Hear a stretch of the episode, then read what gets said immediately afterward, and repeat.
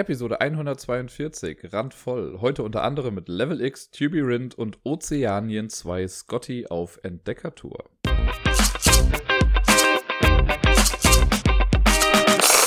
Hallöchen, der Dirk hier wieder mit der 142. Folge vom Ablagestapel. Und es ist ein bisschen lustig, ich habe in der Vorbereitung, beziehungsweise vor der Vorbereitung auf die heutige Folge, noch überlegt und dachte mir, hm, irgendwie waren das gar nicht so viele Spiele, die ich gespielt habe letzte Woche. Und dann habe ich aber alle mal aufgeschrieben und dachte mir so, ach, ein bisschen was ist ja doch schon wieder zusammengekommen. Ein paar Spiele, die wir schon mal hatten, ein paar neue Sachen, ein paar absurde Sachen oder sehr komische Sachen. Aber immerhin konnte ich ein bisschen was spielen. Und ich lasse euch natürlich wie immer gerne, gerne daran teilhaben. Und den Anfang macht ein alter Bekannter. Gar nicht so alt. Letzte Woche war es zum ersten Mal hier im Podcast zu hören. Äh, verlinkt auf Reisen. Das ist dieses kleine kooperative Ratespiel, von dem ich erzählt habe wo man 50 Begriffe hat und 49 Hinweise. Man muss die Hinweise zuordnen und dann bleibt am Ende eine Begriffskarte übrig und das ist dann der Schlüssel, den man sucht. Man kann dann überprüfen, ob man recht hatte oder nicht. Ich habe die ersten beiden Level davon alleine gespielt. Davon habe ich letzte Woche berichtet.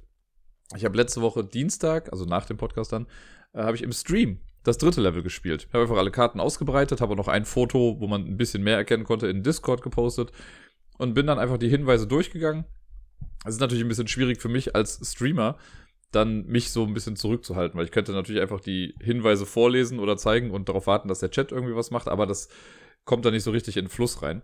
Deswegen so die Karten, die ich gelesen habe und direkt wusste, auf welchen Begriff die gepasst haben, die habe ich dann noch hingelegt. Aber bei einigen Sachen war ich mir nicht so ganz sicher und da hat der Chat dann stellenweise auch die entscheidenden Hinweise gegeben. Weil ich, äh, ja, wenn man da was hat, womit man sich absolut nicht auskennt und dann sitzt aber jemand irgendwo auf der Welt, der äh, das schon mal gelesen hat oder so, dann kann der einem ja ziemlich gut helfen. Das hat auf jeden Fall gut funktioniert und hat mir ja, Bock auf mehr gemacht. Ich habe erst überlegt, ob ich dann das vierte und oder fünfte Level einfach nochmal solo spiele. Aber ich glaube, ich mache es wirklich im Stream. Ich weiß noch nicht wann, aber irgendwann demnächst werde ich es nochmal aufbauen und dann spielen wir das nochmal gemeinsam. Hat auf jeden Fall Spaß gemacht und ich habe mir zwar immer noch nicht den anderen Teil geholt, den Feinschmecker-Teil, wo es ums Essen geht. Das wird aber auch mit Sicherheit bald folgen. Der liebe Porre war mit in dem Stream, als ich verlinkt gespielt habe. Und als wir damit dann durch waren, war er fast ein bisschen traurig, dass ich dann aufhören wollte. Und deswegen habe ich ihm zuliebe dann doch noch was weiteres gespielt. Und zwar noch eine Solo-Runde Cat Rescue. Das habe ich dann quasi on-stream äh, erstmal nochmal erklärt und dann auch gespielt. Und der Chat hat auch hier und da dann immer mal gesagt, so, ja, sie legt die Katze doch dahin, macht doch dies, macht doch jenes. Das war sehr spaßig. Mir gefällt das irgendwie sehr gut, muss ich einfach mal sagen, im Stream Solo-Spiele zu spielen und mich nebenbei dann noch so ein bisschen mit auszutauschen. Ich habe ja keinen Zeitdruck oder so, und das heißt, ich spiele im Leben nicht effizient oder ich könnte wahrscheinlich in 10 Minuten durch sein. Diese Katzenpartie, die hat jetzt da eine halbe Stunde gedauert. Aber es hat Spaß gemacht, sich dabei einfach so ein bisschen auszutauschen und ja, man kommt ja vom Hölzchen aufs Stöckchen und also Gedöns. Cat Rescue, um auf das Spiel zurückzukommen, macht mir nach wie vor Spaß. Ich finde, es ist ein super gutes Solo-Spiel. Ich habe ein bisschen überlegt, weil ich habe es ja bisher jetzt noch nicht mit mehr Leuten gespielt, aber ich glaube, wenn man das mit mehr Leuten spielt, in meiner Vorstellung ist es dann einfacher, weil ja mehr Katzen ausgelagert werden können. Also jeder Spieler darf ja zwei Katzen vor sich haben, hat am Anfang auch zwei Katzen vor sich. Und natürlich muss ich ein bisschen gucken, wenn ich jetzt eine Katze rausschiebe, dass ich die da nicht bekomme oder so, aber streng genommen, wenn jeder am Anfang eine seiner Katzen reinbringt, dann wir, hat man vier Spots, die ausgelagert werden können, also die noch frei sind draußen. Und man sieht ja auch mehr, also welche Katzen jetzt schon draußen sind, worauf man vielleicht gar nicht mehr großartig warten muss könnte mir vorstellen, dass es eigentlich einfacher wird und dass das Solo-Spiel die wahre Herausforderung ist. Das muss ich jetzt natürlich irgendwann mal testen. Theoretisch kann man es auch im Stream im Multiplayer spielen, weil es gibt ja keine versteckte Information. Man sieht das Spielfeld, man kann klar dann markieren, welche Katzenauslage welchem Spieler gehört und dann könnte man das mal testen. Vielleicht nehme ich das demnächst auch nochmal irgendwie in Angriff. Falls ich das tue, sage ich euch natürlich Bescheid in der Schule, auf der Arbeit, ergibt es sich manchmal, dass ich so ein bisschen Leerlauf habe. Gar nicht viel, manchmal sind es nur zwei, drei Minuten oder so. Oder ich muss von Raum A zu Raum B. Oder die Kinder haben gerade Unterricht. Oder ich warte gerade auf die Kinder. Oder sonst irgendwie was hin und wieder kommt das mal vor. Und was ich in so einer Zeit ganz gerne mal mache, ist, ich halte nach herrenlosen Spielen Ausschau. Weil Schulen sind dafür prädestiniert, dass da irgendwo in irgendwelchen Schränken noch Spiele rumgammeln, die längst vergessen wurden. Und äh, letzte Woche ist genau das passiert. Da bin ich, äh, war ich in einem Raum, in dem ich vorher noch nicht großartig war. Der wurde letztens auch erst neu, also einigermaßen neu hergerichtet. Und da waren halt wohl ein paar Spiele drin, die dann einfach mal in den Schrank gekloppt wurden. Und die habe ich mir dann angeguckt und dachte so, huh, warum nicht? Ich nehme sie einfach mal mit in meine Klasse und habe sie dann auch prompt äh, gespielt. Und das erste Spiel davon ist Level X. Das ist ein Spiel aus der Easy Play-Reihe, glaube ich zumindest. Weil äh, da gab es auch schon Numeri, glaube ich. Das habe ich in der Brettspielwelt relativ häufig gespielt. Und es kann sogar sein, dass es auch dieses Level X da gibt. Und das habe ich äh, jetzt mittlerweile vier, fünf, sechs Kindern irgendwie beigebracht und die spielen das jetzt auch jeden Tag. Also es ist wirklich der Wahnsinn, wie äh, anfällig die Kinder, sag ich mal, sind für so Brettspiele. Das hätte ich anfangs nicht gedacht, weil die nicht so den Eindruck gemacht haben. Aber jetzt, klar, wenn die da jemanden haben, der sich da hinsetzt und selber mit Begeisterung spielt und dafür brennt, dann äh, macht das natürlich auch ein bisschen mehr Spaß für die Kinder. Level X ist ein sehr einfaches Spiel, deswegen ist es in der Easy Play-Reihe. Das ist so ein bisschen der entfernte jüngere Bruder von Can't Stop, würde ich sagen. So ein Push-Your-Luck-Spiel ohne Push-Your-Luck. Äh, und zwar bei Can't Stop ist es ja so, wir haben vier Würfel, würfeln damit, bilden zwei Paare aus, ne, also zwei Würfeln jeweils dann, und versuchen damit so Bergketten zu erklimmen. Und die siebener Kette ist die längste, aber die sieben ist ja auch statistisch am häufigsten zu erwürfeln und so weiter und so fort. Und man muss aber jederzeit sagen, wenn man aufhört, weil man sonst abstürzt, wenn man was nicht erfüllen kann. Ganz grob runtergebrochen jetzt gerade. Level X erinnert mich so ein kleines bisschen daran, aber dieses Push Your Luck entfällt halt wirklich. Denn wir haben auch vier Würfel, wir würfeln damit und dann kann man verschiedene Gruppen bilden. Also es müssen nicht nur zwei Paare sein, sondern ich kann auch sagen, ich mache, wenn ich jetzt eine 3, 4, 5 und 6 gewürfelt habe, könnte ich sagen, okay, ich mache die 3 und die 4 zusammen zu einer 7, behalte aber die 5 und die 6, dann habe ich halt drei Zahlen. Wenn ich vier Sechser gewürfelt habe, könnte ich daraus theoretisch, sage ich jetzt mal, zwei Zwölfer machen. Ich kann es aber auch bei vier Sechsen belassen. Das äh, ist so das Würfelsystem dahinter. Man würfelt, man würfelt einmal, guckt, was man gewürfelt hat, macht sich so eine Gruppe und fertig ist. Was machen wir mit den Zahlen, die wir da erwürfelt haben? Es gibt ein kleines Spielfeld. Da sind fünf Zahlenreihen drauf. Fünf, äh, nee, sechs Zahlenreihen, Entschuldigung. Äh, und zwar quasi mit den Werten 5, 6, 7, 8, 9 und 10. Die Reihen sind unterschiedlich lang. Also die 10er und die 9er Reihe, die haben jeweils nur ein normales Feld und dann ein X-Feld. Das Spiel heißt ja Level X, man versucht immer zum X zu kommen. Also besteht quasi nur aus zwei Feldern. Die 7 und die 8 bestehen aus drei Feldern und die 5 und die 6 aus vier Feldern. Das heißt, der Weg bei den kleineren Zahlen ist länger, bei den höheren Zahlen ist der Weg niedriger, um zum X zu kommen. Wenn ich jetzt dran bin und angenommen, ich würfel jetzt, was habe ich eben gesagt? Sagen wir mal, es sind eine, ich habe zwei Dreier und zwei Vierer gemacht.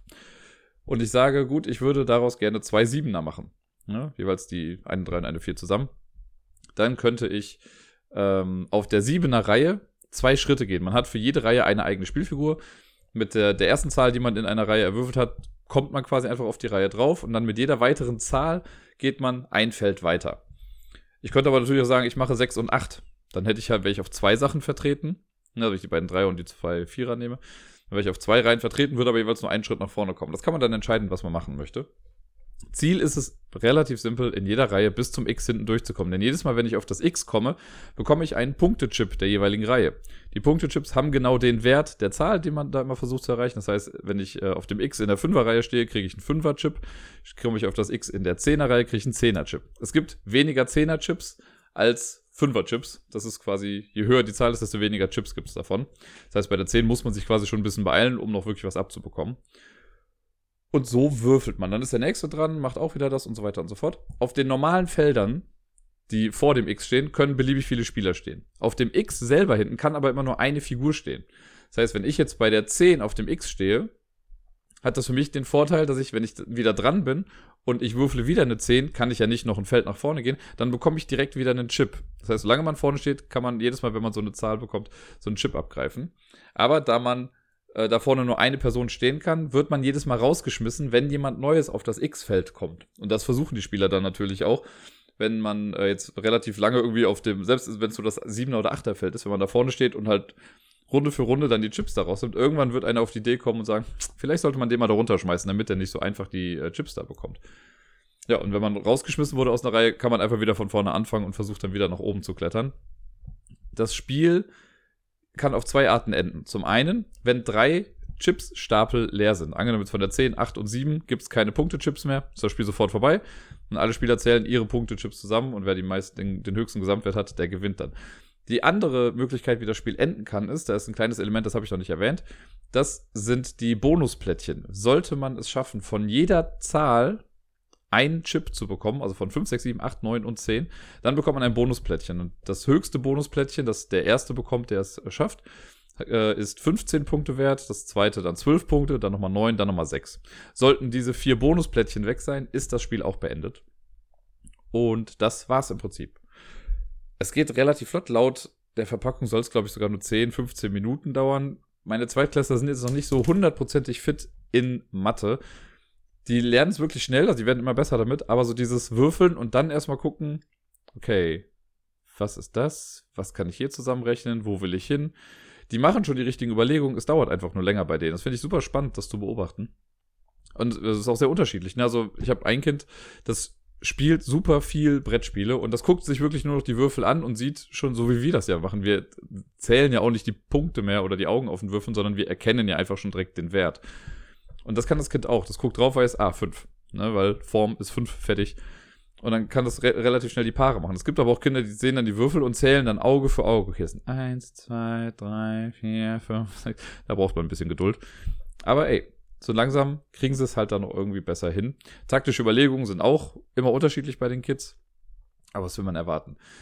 Es gibt eine, also das ganze Spiel an sich ist mega simpel. Es ist okay für die Arbeit, ne? Ich würde es jetzt für zu Hause, glaube ich, nicht haben wollen, weil dafür ist es mir dann zu simpel und ist natürlich schon sehr glückslastig. Es gibt aber eine nette Regel, wie ich finde, die aber für die Kinder wieder ein bisschen komplexer war. Und zwar ist das die, ich weiß gar nicht, Lucky, Lucky Roll Nummer oder so, keine Ahnung sollte man nämlich zwei Einser, drei Einser oder vier Einser gewürfelt haben. Das wäre relativ blöd, weil die niedrigste Zahl ist eine 5. Das heißt, mit vier Einsen könnte ich gar nichts machen. Wenn ich mindestens zwei Einser habe, dann darf ich die Anzahl der Einser, die ich gewürfelt habe, minus eins, auf irgendeine Seite drehen, wie ich möchte. Das heißt, wenn ich zwei Einser gewürfelt habe, kann ich eine Eins davon auf irgendeine Seite drehen. Wenn ich vier Einser gewürfelt habe, kann ich drei Würfel so drehen, wie ich möchte. Das dauert ein bisschen, bis die Kinder das verstanden haben, aber sie verstehen es. Und dann ist das natürlich, da wird es mal ein bisschen komplizierter, weil die Kinder dann nochmal überlegen müssen, ah, okay, weil ich kann den Würfel jetzt ändern. Der bleibt eine 1. Aus der 1 kann ich jetzt aber eine 5 machen. Reicht das dann für das, was ich haben möchte? Ist schon interessant. Also ich, wahrscheinlich mache ich das Spiel gerade interessanter, als es im Endeffekt ist. Ich finde einfach nur die, ähm, die Beobachtungen, die ich dabei gemacht habe, wenn ich den Kindern halt dabei zugucke, wenn ich es mit denen spiele, finde ich mega spannend. Finde ich super cool. Und dafür mag ich das Spiel gerade ganz gerne. Und äh, ich äh, beende das quasi, weil mehr kann ich dazu nicht sagen. Es ist okay, ich würde es nicht zu Hause haben. Für so Familien ist es aber bestimmt eine coole, schnelle Sache. Ist auch schnell gespielt. Dafür ist es auf der Arbeit halt auch super, weil ich ja nicht immer so viel Zeit habe. Da passt das schon. Aber ich beende das Ganze mit einer netten Anekdote. Ich habe nämlich dann ähm, mit einem Jungen gespielt, der sonst gar nicht so viel mitspielt. Er ist immer so ein bisschen skeptisch, aber das Spiel hat ihm irgendwie Spaß gemacht und er war auch ganz gut da drin. Und dann haben wir das zu dritt gespielt und ich habe während des Spiels dann irgendwie noch so gesagt, ja, guck mal, das Spiel, das ist sogar so toll. Ihr lernt dabei noch ein bisschen Mathe. Das bringt euch quasi noch ein bisschen Mathe bei und ihr merkt es noch nicht mal. Da hat der mich entsetzt angeguckt und meinte, boah, dann will ich es nicht mehr spielen.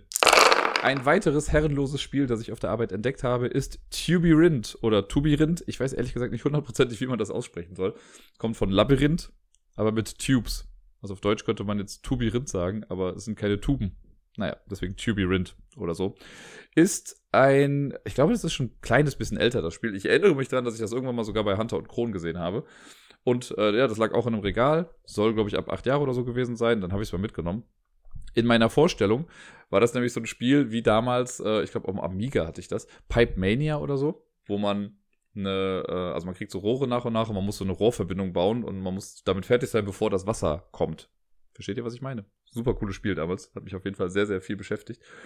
Und das sieht so von der Aufmachung her so ähnlich aus. Jeder Spieler bekommt so einen kleinen Spielplan, einen, einen quadratischen.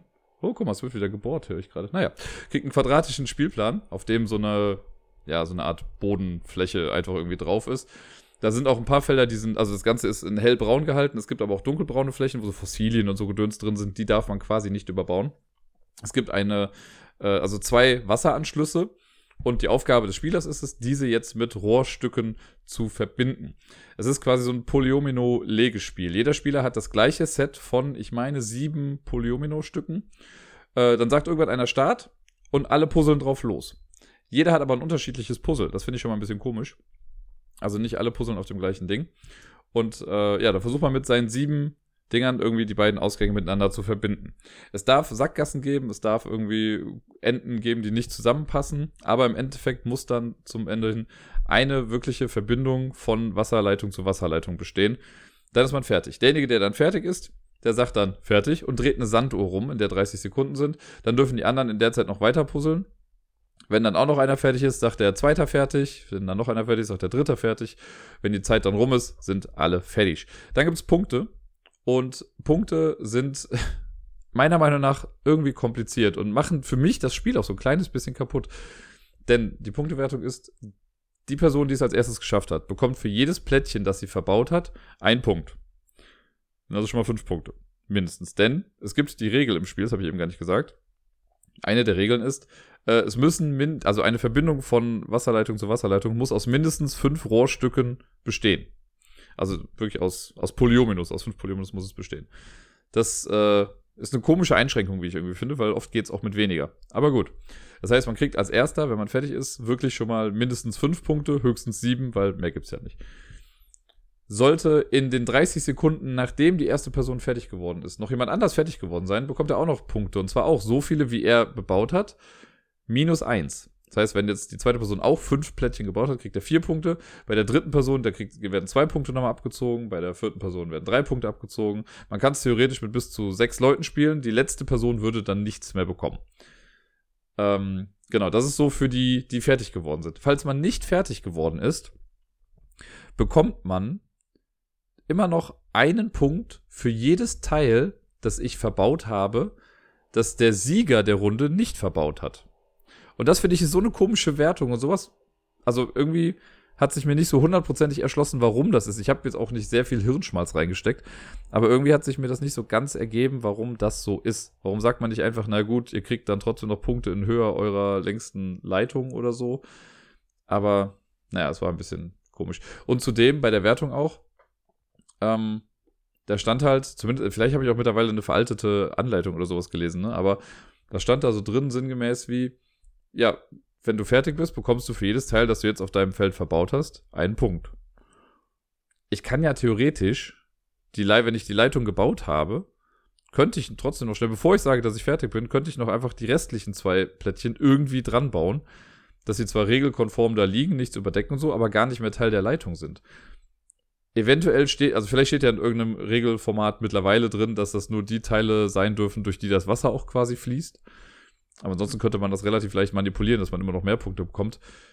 Andersrum, wenn, äh, also vor allen Dingen, wenn ich das machen würde, dann hätte ich immer alle Teile verbaut und dann würden die, die nicht fertig sind, ähm, die würden ja dann auch nie Punkte bekommen, weil es ja keinen Teil gibt, das ich nicht verbaut habe. Versteht ihr? Ich hoffe es doch. Naja, das ist das Ganze. Und dann, wenn man fertig ist, gibt es so eine Punkteleiste. Da werden die Punkte dran drauf äh, eingetragen. Und dann kriegt jeder ein neues Labyrinth-Ding, so eine Platte und äh, macht dann weiter. So lange, bis ein Spieler 25 Punkte hat und dann mindestens 25 Punkte hat. Und dann ist das Spiel vorbei. Dann kann man sehen, wer halt gewonnen hat. Das Spiel hat mich. Äh, ich fand es wirklich schade. Weil ich wollte das Spiel mögen. Ich hatte, wie gesagt, ja noch diese Erinnerung von, von Pipe Mania irgendwie im, im Hinterkopf. Und dann habe ich das gespielt und es ist es ist echt ein knackiges Puzzle, das kann man nicht anders sagen. Wir hatten stellenweise Runden, wo wir, lass es fünf bis zehn Minuten gewesen sein, die wir da saßen und jeder still vor sich hin gepuzzelt hat. Es ist ja halt noch nicht mal so, dass wir, habe ich eben gesagt, dass wir alle das gleiche haben, weil jeder hat ein anderes Setup irgendwie. Das heißt, man kann doch nicht mal irgendwie vielleicht dann sagen, ach guck mal, das ist so, ah, guck mal, gute Idee, ich gehe mal da lang oder selbst abgucken, so blöd das jetzt klingt, ne? Aber das geht ja alles nicht, weil jeder hat ein anderes Puzzle und es fühlte sich nicht so an, als, also ich, keine Ahnung, aber irgendwie war das halt stellenweise so, dass man das Gefühl hatte, ein paar davon waren einfach viel einfacher und manche waren echt knackig schwer, um die irgendwie hinzubekommen. Man kann das Ganze, wenn man mit Kindern spielt, das steht in den Anleitungen drin, äh, kann man die dunkelbraunen Felder quasi ignorieren und man sagt einfach, okay, ey, ihr müsst von Wasserleitung zu Wasserleitung kommen, ganz egal wie und ihr dürft auch die verbotenen Felder quasi überbauen, sodass es da keine Hindernisse gibt. Das habe ich den Kindern zwei, dreimal vorgeschlagen, aber die haben alle gesagt, nee, das ist ja dann total baby einfach. Ich weiß nicht, ob es dann so baby einfach wäre, aber es wäre schon etwas einfacher. Aber irgendwie war es einfach frustrierend, weil es stellenweise echt nicht so voranging. Und dann ist man halt echt lange dran in der Runde. Und dann ist auf einmal plötzlich jemand fertig, dreht die Sanduhr rum und man denkt sich so, ja geil, ich habe zwei Teile hier liegen und selbst die sind nicht wirklich richtig. Dann diese komische Punktewertung, die da noch kommt. Keine Ahnung, das hat irgendwie, ich glaube, hätte mir, das Spiel hätte mir wahrscheinlich besser gefallen, wenn eine Runde an sich in Echtzeit wäre. Also wenn es jetzt nicht darum geht, als erster fertig zu werden und dann macht man den Timer, sondern man sagt, zwei Minuten, go. Macht mal. Ne, und dass es dann vielleicht auch wirklich eine Lösung gab und jedes Teil, das dann richtig liegt, gibt dann einen Punkt. Ja, keine Ahnung. Also es sind viele, viele Faktoren, das heißt viele, aber es sind so ein paar Faktoren, die mir das Spiel so ein bisschen madig gemacht haben. Das finde ich echt schade, weil irgendwie die Grundidee finde ich gut. Die Kinder haben auch Spaß daran zu puzzeln, das ist es nicht aber irgendwie kommt da nicht so der Spielfluss auf. Also man kann es halt auch einfach alleine spielen. Weil im Endeffekt ist es ja egal, was die anderen machen. Man kann ja auch den anderen nichts wegnehmen. Jeder hat zwar die gleichen Teile, aber die anderen haben ja ein anderes Puzzle, die machen ihr Ding. Ich weiß nicht. Das war, ich wollte es mögen und es ist jetzt so ein, ja, es ist halt da. Es haben heute noch mal äh, ein paar Kinder gespielt auf der Arbeit. Da hat dann eine Kollegin mitgemacht, der habe ich dann auch die Punktewertung erklärt und die meinte auch so, hä, das ist irgendwie ein bisschen komisch. Die spielt jetzt absolut nicht viele Brettspiele, also wenn dann nur auf der Arbeit mit den Kindern. Aber die fand das auch komisch. Das war so absolut nicht zugänglich, das Ganze. Schade. Wirklich sehr, sehr schade. Das ist äh, Tubirind oder Tubirind. Ich glaube, vor drei Wochen hatte ich schon mal das kleine Kartenspiel Speed im Podcast. Das ist wirklich ein relativ flottes Kartenspiel. Ähm, mit so Karten, auf denen irgendwie sechs verschiedene Symbole sind. Es gibt verschiedene Farben und verschiedene Anzahlen. Karten werden gemischt. Zwei Spieler, ist halt nur für zwei Spieler, bekommen die gleiche Anzahl an Karten. Drei Karten hat man auf der Hand, zwei Karten werden aufgedeckt. Dann sagt man Go. Und dann ist das Ziel, als erstes seine Karten loszuwerden. Und man darf immer Farbe auf Farbe oder gleiches Symbol auf gleiches Symbol oder äh, gleiche Anzahl auf gleiche Anzahl legen. Und man darf höchstens drei Karten auf der Hand haben. Das heißt, wenn ich eine Karte spiele, kann ich eine wieder nachziehen, aber ich darf nicht konstant nachziehen. Ja, und wer zuerst alle Karten weg hat, hat gewonnen. Super flotte Angelegenheit. Der Name ist Programm bei dem Ding. Ich habe ja damals schon gesagt, ich fand es ganz cool. Jetzt haben wir es ein paar Mal häufiger auf der Arbeit gespielt. Ich finde es immer noch ganz cool. Die Kinder werden auch immer besser da drin. Also ich habe heute meine erste Niederlage in dem Spiel eingefahren. Und heute haben wir auch so ein kleines Turnier gemacht. Das war ganz nett. Es gab mehrere Kinder, die das spielen wollten. Und die Kinder haben das noch nicht so ganz raus. Wir fragen, können wir mitspielen? Nee, ist nur für zwei Spieler. Okay, ich spiele mit. Ja, nee, ich spiel's ja schon mit jemandem. Kann da nicht noch jemand mitspielen. Da wir jetzt nur eine Kopie davon hatten, müssen die halt immer warten. Aber dann haben wir heute so einen kleinen Mini-Turnierbaum quasi erstellt und die Kinder erstmal alle unter sich. Und dann haben wir gesagt, okay, der Sieger darf dann gegen mich spielen. Und äh, ich habe gewonnen am Ende, möchte ich nochmal kurz betonen. Aber es ist lustig. Also die Kinder werden da echt flott. Ich habe so zwei, drei Kinder, die fuschen. Und das ist, glaube ich, auch so ein kleines Problem bei dem Spiel. Äh, wenn man nicht gerade wirklich drauf achtet, kann der Gegner auch irgendeinen Scheiß da hinlegen und man achtet sowieso nicht richtig drauf. Ne, also gerade wenn du so zwei Karten schnell hintereinander irgendwie abwirfst, wenn ich jetzt gerade auf meine Karten gucke und ich sehe, da wird gerade eine Karte hingeschmissen, dann gucke ich jetzt eher, also konzentriere mich auf das neue Symbol, das da liegt, weil das ist für mich gerade relevant. Das ist ja das, was ich jetzt bedienen müsste. Und dann denke ich nicht mehr großartig daran, was da vorher eigentlich drunter lag und ob das jetzt noch irgendwie zusammengepasst hat. Manchmal fällt mir das auf, äh, aber auch selten. Das ist ein bisschen schade. Das heißt, da muss man wirklich gucken, dass man mit Leuten spielt, denen man auch gut vertrauen kann bei sowas. Weil sonst ist da, glaube ich, relativ schnell die Luft raus. Tja, im Intro habt ihr es schon gehört. Das wundervolle Spiel Ozeanien 2 Scotty auf Entdeckertour hat in den Podcast geschafft. Die Geschichte dahinter ist eigentlich ganz süß. Wir haben äh, viele Kinder in der Schule, wer hätte das gedacht? Und ein Junge hat, woher auch immer, so einen, einen Haufen Spiele bekommen, die alle Ozeanien 1, 2, 3, 4, 5, 6 heißen. Ne, immer mit irgendeinem kleinen Untertitel noch da dran. Und der Junge meinte noch so, ja, ich habe die jetzt alle bekommen, zu Hause spielen wir die aber nicht so, die wären doch super für die Schule. Und dann hat er auch gesagt, er möchte, dass das auf die Gruppen aufgeteilt wird. Der ist nämlich gar nicht in meiner Klasse, sondern aus der Parallelklasse. Und dann hat der äh, Gruppenleiter hat dann gesagt, okay, komm, dann nehme ich die mit ins Großteam und da verteilen wir die dann. Haben wir dann auch gemacht, so hat ne, quasi jede Gruppe irgendwie so ein Spiel bekommen. Und bei uns war Ozeanien 2 Scotty auf Entdeckertour. Es wurde noch so ein bisschen angepriesen mit, ja, äh, das sind halt auch so Lernspiele, da, da lernt man auch was Nützliches von. So ähnlich wie Mathematik bei Level X, was Kinder dann auf einmal nicht mehr spielen wollen. Aber ich bin ja offen für sowas und dachte, okay, komm, ich nehme das eine mal mit. Und dann habe ich es auch direkt ausgepackt und ich war schon, puh, als ich das Material gesehen habe und ich habe die Box aufgemacht, das war so eine äh, Exit-Größe, hier von Cosmos. Mal aufgemacht und das, ah, da ist ja viel drin. Ein Spielplan drin, ein Würfel, äh, und dann, ich glaube, sechs Standees sind da drin. Genau, zweimal Scotty, der ein undefinierbares Tier ist. Ich kann euch nicht genau sagen, was er ist. Äh, und dann hatten wir noch einen Eisbären, einen Flamingo, einen Frosch und einen Pinguin, glaube ich, waren es. Als Standys. Ich so, okay. Mm, also auf der Rückseite wurde ich jetzt auch nicht großartig schlau, schon mal was genau das für ein Spiel sein sollte. Habe dann die Regeln durchgelesen. Die Regeln sind auf einem Zettel gewesen. Wie groß ist der in etwa? Nehmt eine Spielkarte und verdoppelt sie in ihrer Fläche so groß in etwa. Das als sehr, sehr dünner Papierzettel. Das war die Anleitung. Vielleicht ist das sogar noch zu groß gedacht, aber naja, so in etwa ist es. Äh, die Regeln des Spiels sind eigentlich simpel. Das ist auch für zwei Spieler gewesen. Und äh, auf dem Spielfeld, das man ausbreitet, gibt es quasi zwei, zwei Felder, wo man sich bewegen kann, oder zwei Tracks. Äh, für jeden Spieler jeweils ein. Man muss auf das Startfeld gehen und man versucht zum Zielfeld zu kommen. Punkt. Das war's im Prinzip. Es gibt noch die kleine feine Regel, dass äh, auf so auf diesem Weg, den man da lang geht, da sind, also das ist quasi ein, was ich, 10 mal 4 Raster, auf dem man sich bewegt. Jeder Spieler individuell. Und in fast jeder Zeile gibt es ein Feld, ein Quadrat, das mit einem Tier befüllt ist.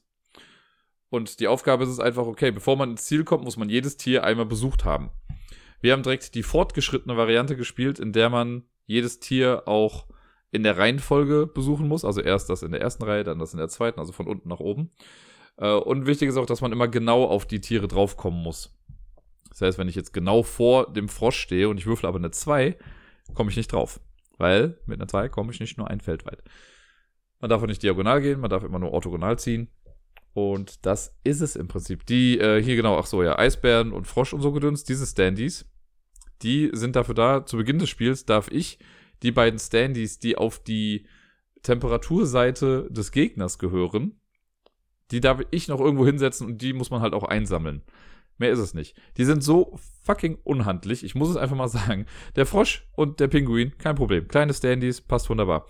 Eisbär und Flamingo, man könnte fast sagen, die sind maßstabsgetreu umgesetzt in Relation zu diesem Frosch und diesem Pinguin. Ich glaube, der Frosch wäre da noch ein bisschen zu groß. Aber auf jeden Fall hast du dann so riesige Standys, die einfach auch nicht richtig halten. Das ist so nervig mit diesen Viechern, wie oft die umgefallen sind. Einfach nur, um zu sagen, okay, da musst du hin. Da hätte es auch ein Token getan. Das wäre genauso gut gewesen. Naja. Und so würfelt man, guckt, ob man auf so ein Feld kommt. Wenn nicht, ja, Pech gehabt, dann ist der nächste dran und so weiter und so fort. Und wer zuerst oben im Ziel ist, der hat dann gewonnen. Ja, was soll ich da großartig zu sagen? Es ist ein reines Roll-and-Move-Spiel. Was jetzt für Kinder an sich, ich sage ja nochmal, ist, ist okay. Ne? Also das Spiel an sich hat den Kindern, ich will nicht sagen mega Spaß gemacht, aber die waren dabei, die es gespielt haben. Ne? Ich habe eine Runde halt mitgespielt und wusste dann, okay, das ist ein Spiel, das erkläre ich höchstens noch Kindern, aber ich spiele es nicht mehr mit. also irgendwie, also gut, wenn ein Kind kommt und sagt, können wir das spielen, das ist so toll, würde ich jetzt auch nicht Nein sagen, ne? Aber meine Fresse, ey, das war, da frage ich mich echt, wie kann sowas denn heutzutage noch irgendwie durchgehen? Zumal dann ja noch irgendwie wirklich auch so getan wird, als wäre das mega das edukative Spiel, es würde irgendwie Bildung vermitteln oder sonst was. Ein Scheißdreck. Ne, das Einzige, wo mal ansatzweise was bei rumkommt, ist halt das mit, dass der eine Spieler spielt auf der kalten Seite, der andere auf der warmen Seite. Also der eine hat halt dann Eisbär und Pinguin, was ja schon ein bisschen weird ist. Und der andere hat den Flamingo und den Frosch. Und dann sind halt Tiere, die, die Tiere passen dann irgendwie zu der jeweiligen Temperaturseite, aber so what? Das ist so irrelevant und so blöd, da wird nichts beigebracht. Wenn es ein richtiges Regelheft oder ein Regelblatt gewesen wäre, wo vielleicht noch irgendwie ein bisschen mehr Information zu irgendwas drin ist, auch okay. Aber das ist so das, das Minimum, dass die überhaupt dafür die Pappe für die Verpackung ausgeben. Das, das Spiel passt in den Zipbeutel, wenn man sich den Plan nochmal wegdenkt. Ach, das ist Weiß ich nicht. Ich fand's blöd. Ich habe mich gar nicht getraut, bei den anderen Kollegen dann zu fragen, wie deren Spiele waren, weil das. Also ich würde mich, wenn mir das jemand schenken würde, würde ich, wäre ich sehr traurig, auf jeden Fall, über das Geschenk. Und das wäre was, wenn ich das verschenken würde. Also ich würde ich würde im Leben nicht verschenken. Ich wüsste nicht, wem ich das schenken könnte, so ein Spiel. Das ist, in, das macht so viel falsch. Das kann schon gar nichts mehr richtig machen. Das ist einfach nur heftig. Roll and Move, schön und gut, ne? Aber so uninspiriert, so blöd. Das Spiel, also gib mir fünf Minuten und ich komme dir, ich kann das Spiel besser machen. Mit ein paar wenigen Kniffen. Aber ich habe keinen Bock zu. Nicht dafür. Nee. Also von daher kann ich äh, Ozeanien 2 Scotty auf Entdeckertour absolut nicht empfehlen. Und sehr wahrscheinlich gilt das für die ganze Reihe. Micro City ist auch wieder auf den Tisch gekommen. Das ist ja dieses kleine Solo-Spiel, das ich auch letzte Woche schon mal besprochen hatte. Dieses kleine Städtebauspiel mit, ähm, ja, wo man zwei Würfel wirft und sich dann entscheiden muss, ob man die einsetzt, um die Karten zu boosten oder die Aktion auf dem Feld zu boosten. Und äh, man versucht so ein Bauwerk quasi zu errichten in einer bestimmten, in einem Timeframe. Ich habe jetzt noch, ich glaube, zweimal oder so habe ich es gespielt. Einmal nochmal die normale Seite, also die normale Version, die ich äh, einmal gewonnen, einmal verloren hatte bisher. Ich habe sie dann gewonnen. Und dann habe ich mal die Advanced-Variante versucht und die ist äh, ganz cool. Man hat mehr Zeit, viel mehr Zeit eigentlich. Und dann muss man äh, nicht nur die A-Seite des Basisgebäudes quasi erbauen, sondern wenn man mit der fertig ist, dann dreht man die Karte rum und muss auch noch die B-Seite machen. Und das, man hat zwar mehr Zeit als doppelt so viel, ich glaube, sonst hat man ja irgendwie 10 Zeiteinheiten und da hatte ich jetzt dann, was waren es, 28 oder 24. Aber es hat das in sich. Ich habe noch eine kleine Mini-Erweiterung reingepackt, die ich aber jetzt auch nicht mehr rausnehmen werde, glaube ich. Die ist nämlich echt nett. Das ist der Garten. Normalerweise ist es so, man bewegt sich mit seinem äh, Engineer in einem 4x4-Raster und kann auf jedes Feld draufgehen. Mit dem Garten gibt es ein Feld, quasi der Central Park, da darf man nicht mit dem Engineer draufgehen. Das heißt, selbst wenn ich zwei Felder gehe, kann ich nicht einfach durchgehen, sondern ich muss irgendwie immer außen rum gehen. Das ist schon alles, um das Spiel ein kleines bisschen interessanter sogar zu machen, weil man sich dann echt überlegen muss, okay, wie laufe ich jetzt und wie plane ich jetzt meine Bewegung, damit ich das noch irgendwie alles hinbekomme, was ich machen möchte. Und daran ist es bei mir auch einmal dann gescheitert, weil ich zu sorglos umhergegangen bin und dann hatte ich irgendwann keine Investmentmarker mehr und daran äh, ist es dann gescheitert. Aber es macht wirklich nach wie vor sehr viel Spaß. Ich finde es ganz cool. Ich werde jetzt mal so nach und nach die anderen Erweiterungen auch mal ausprobieren. Das ist auch so ein Spiel, was ich auf jeden Fall auch mal im Stream zeigen werde, weil das ist schnell aufgebaut. Man spielt das flott runter. Ich habe jetzt, glaube ich, kein Spiel länger als 20 Minuten gehabt. Ne, ich glaube, es steht auch drauf 10 bis 45 Minuten. Ich glaube, 45 ist es, wenn man es zu zweit kompetitiv spielt oder so. Ansonsten geht das Ganze nämlich echt flott von der Hand. Man lernt noch so ein paar kleine Kniffe, wann welche Aktion irgendwie vielleicht besser ist. Und man muss halt wirklich auch darauf achten, dass, äh, dass man diese Investmentmarker immer hat, weil jedes Mal, wenn ich eine Stufe fertigstelle von dem Gebäude, dann kriege ich, also kommt da so ein Investmentmarker drauf und am Ende jeder Runde kommt auf das Feld, auf dem der Ingenieur steht, kommt dann auch ein Investmentmarker. Apropos Investmentmarker und Garten. Da ist es noch so, der kleine Bonus, also der Garten hat nicht nur einen negativen Effekt, weil nicht durchgehen ist halt doof. Aber wenn mindestens zwei Felder, die orthogonal angrenzend an den Garten sind, einen Investmentmarker drauf haben, dann bekommt man zum Ende jeder Runde hin eine Münze nochmal. Das ist ganz nett, so eine kleine Finanzspritze dann dafür. Die muss man aber dann natürlich auch da stehen lassen. Es gibt Aktionen, die diese Investmentmarke auch wieder runternehmen. Dann müsste man die aber da lassen, damit ja trotzdem noch irgendwie das Geld dann fließt. Eine Aktion, die ich jetzt auch zum ersten Mal gemacht habe, ist die Upgrade-Aktion. Und zwar, äh, ich hatte ja gesagt, man legt ja das Spielfeld quasi aus aus diesen vier Karten. Die haben auch alle noch eine Rückseite. Und auf der Rückseite ist quasi das gleiche Feld zu sehen, aber die Gebäude haben jetzt noch jeweils ein Würfelsymbol mehr. Das heißt, die können einfacher aktiviert werden. Das kann sehr hilfreich sein, weil gerade bei den roten Gebäuden ist man ja oft darauf angewiesen, dass man jetzt die Advanced-Variante machen kann, um halt an dem Gebäude zu bauen. Und da hilft es schon sehr, dass da eine Zahl mehr mit dabei ist. Also Micro City ist jetzt, also es wird im Leben nicht in die Anthologie der besten Spiele des Dirk Roos irgendwie eingehen. Aber es ist echt ein tolles Solospiel und ich sehe mich das Spiel auch noch in einem Jahr oder in zwei Jahren immer mal wieder rausholen und äh, spielen. Dafür ist es äh, echt eine tolle kleine Produktion. Ja, ich mach's kurz und knapp wieder. Wir haben Uno gespielt, auch auf der Arbeit. Ein Kind hat nicht Ruhe gegeben, bis wir es nicht gespielt haben.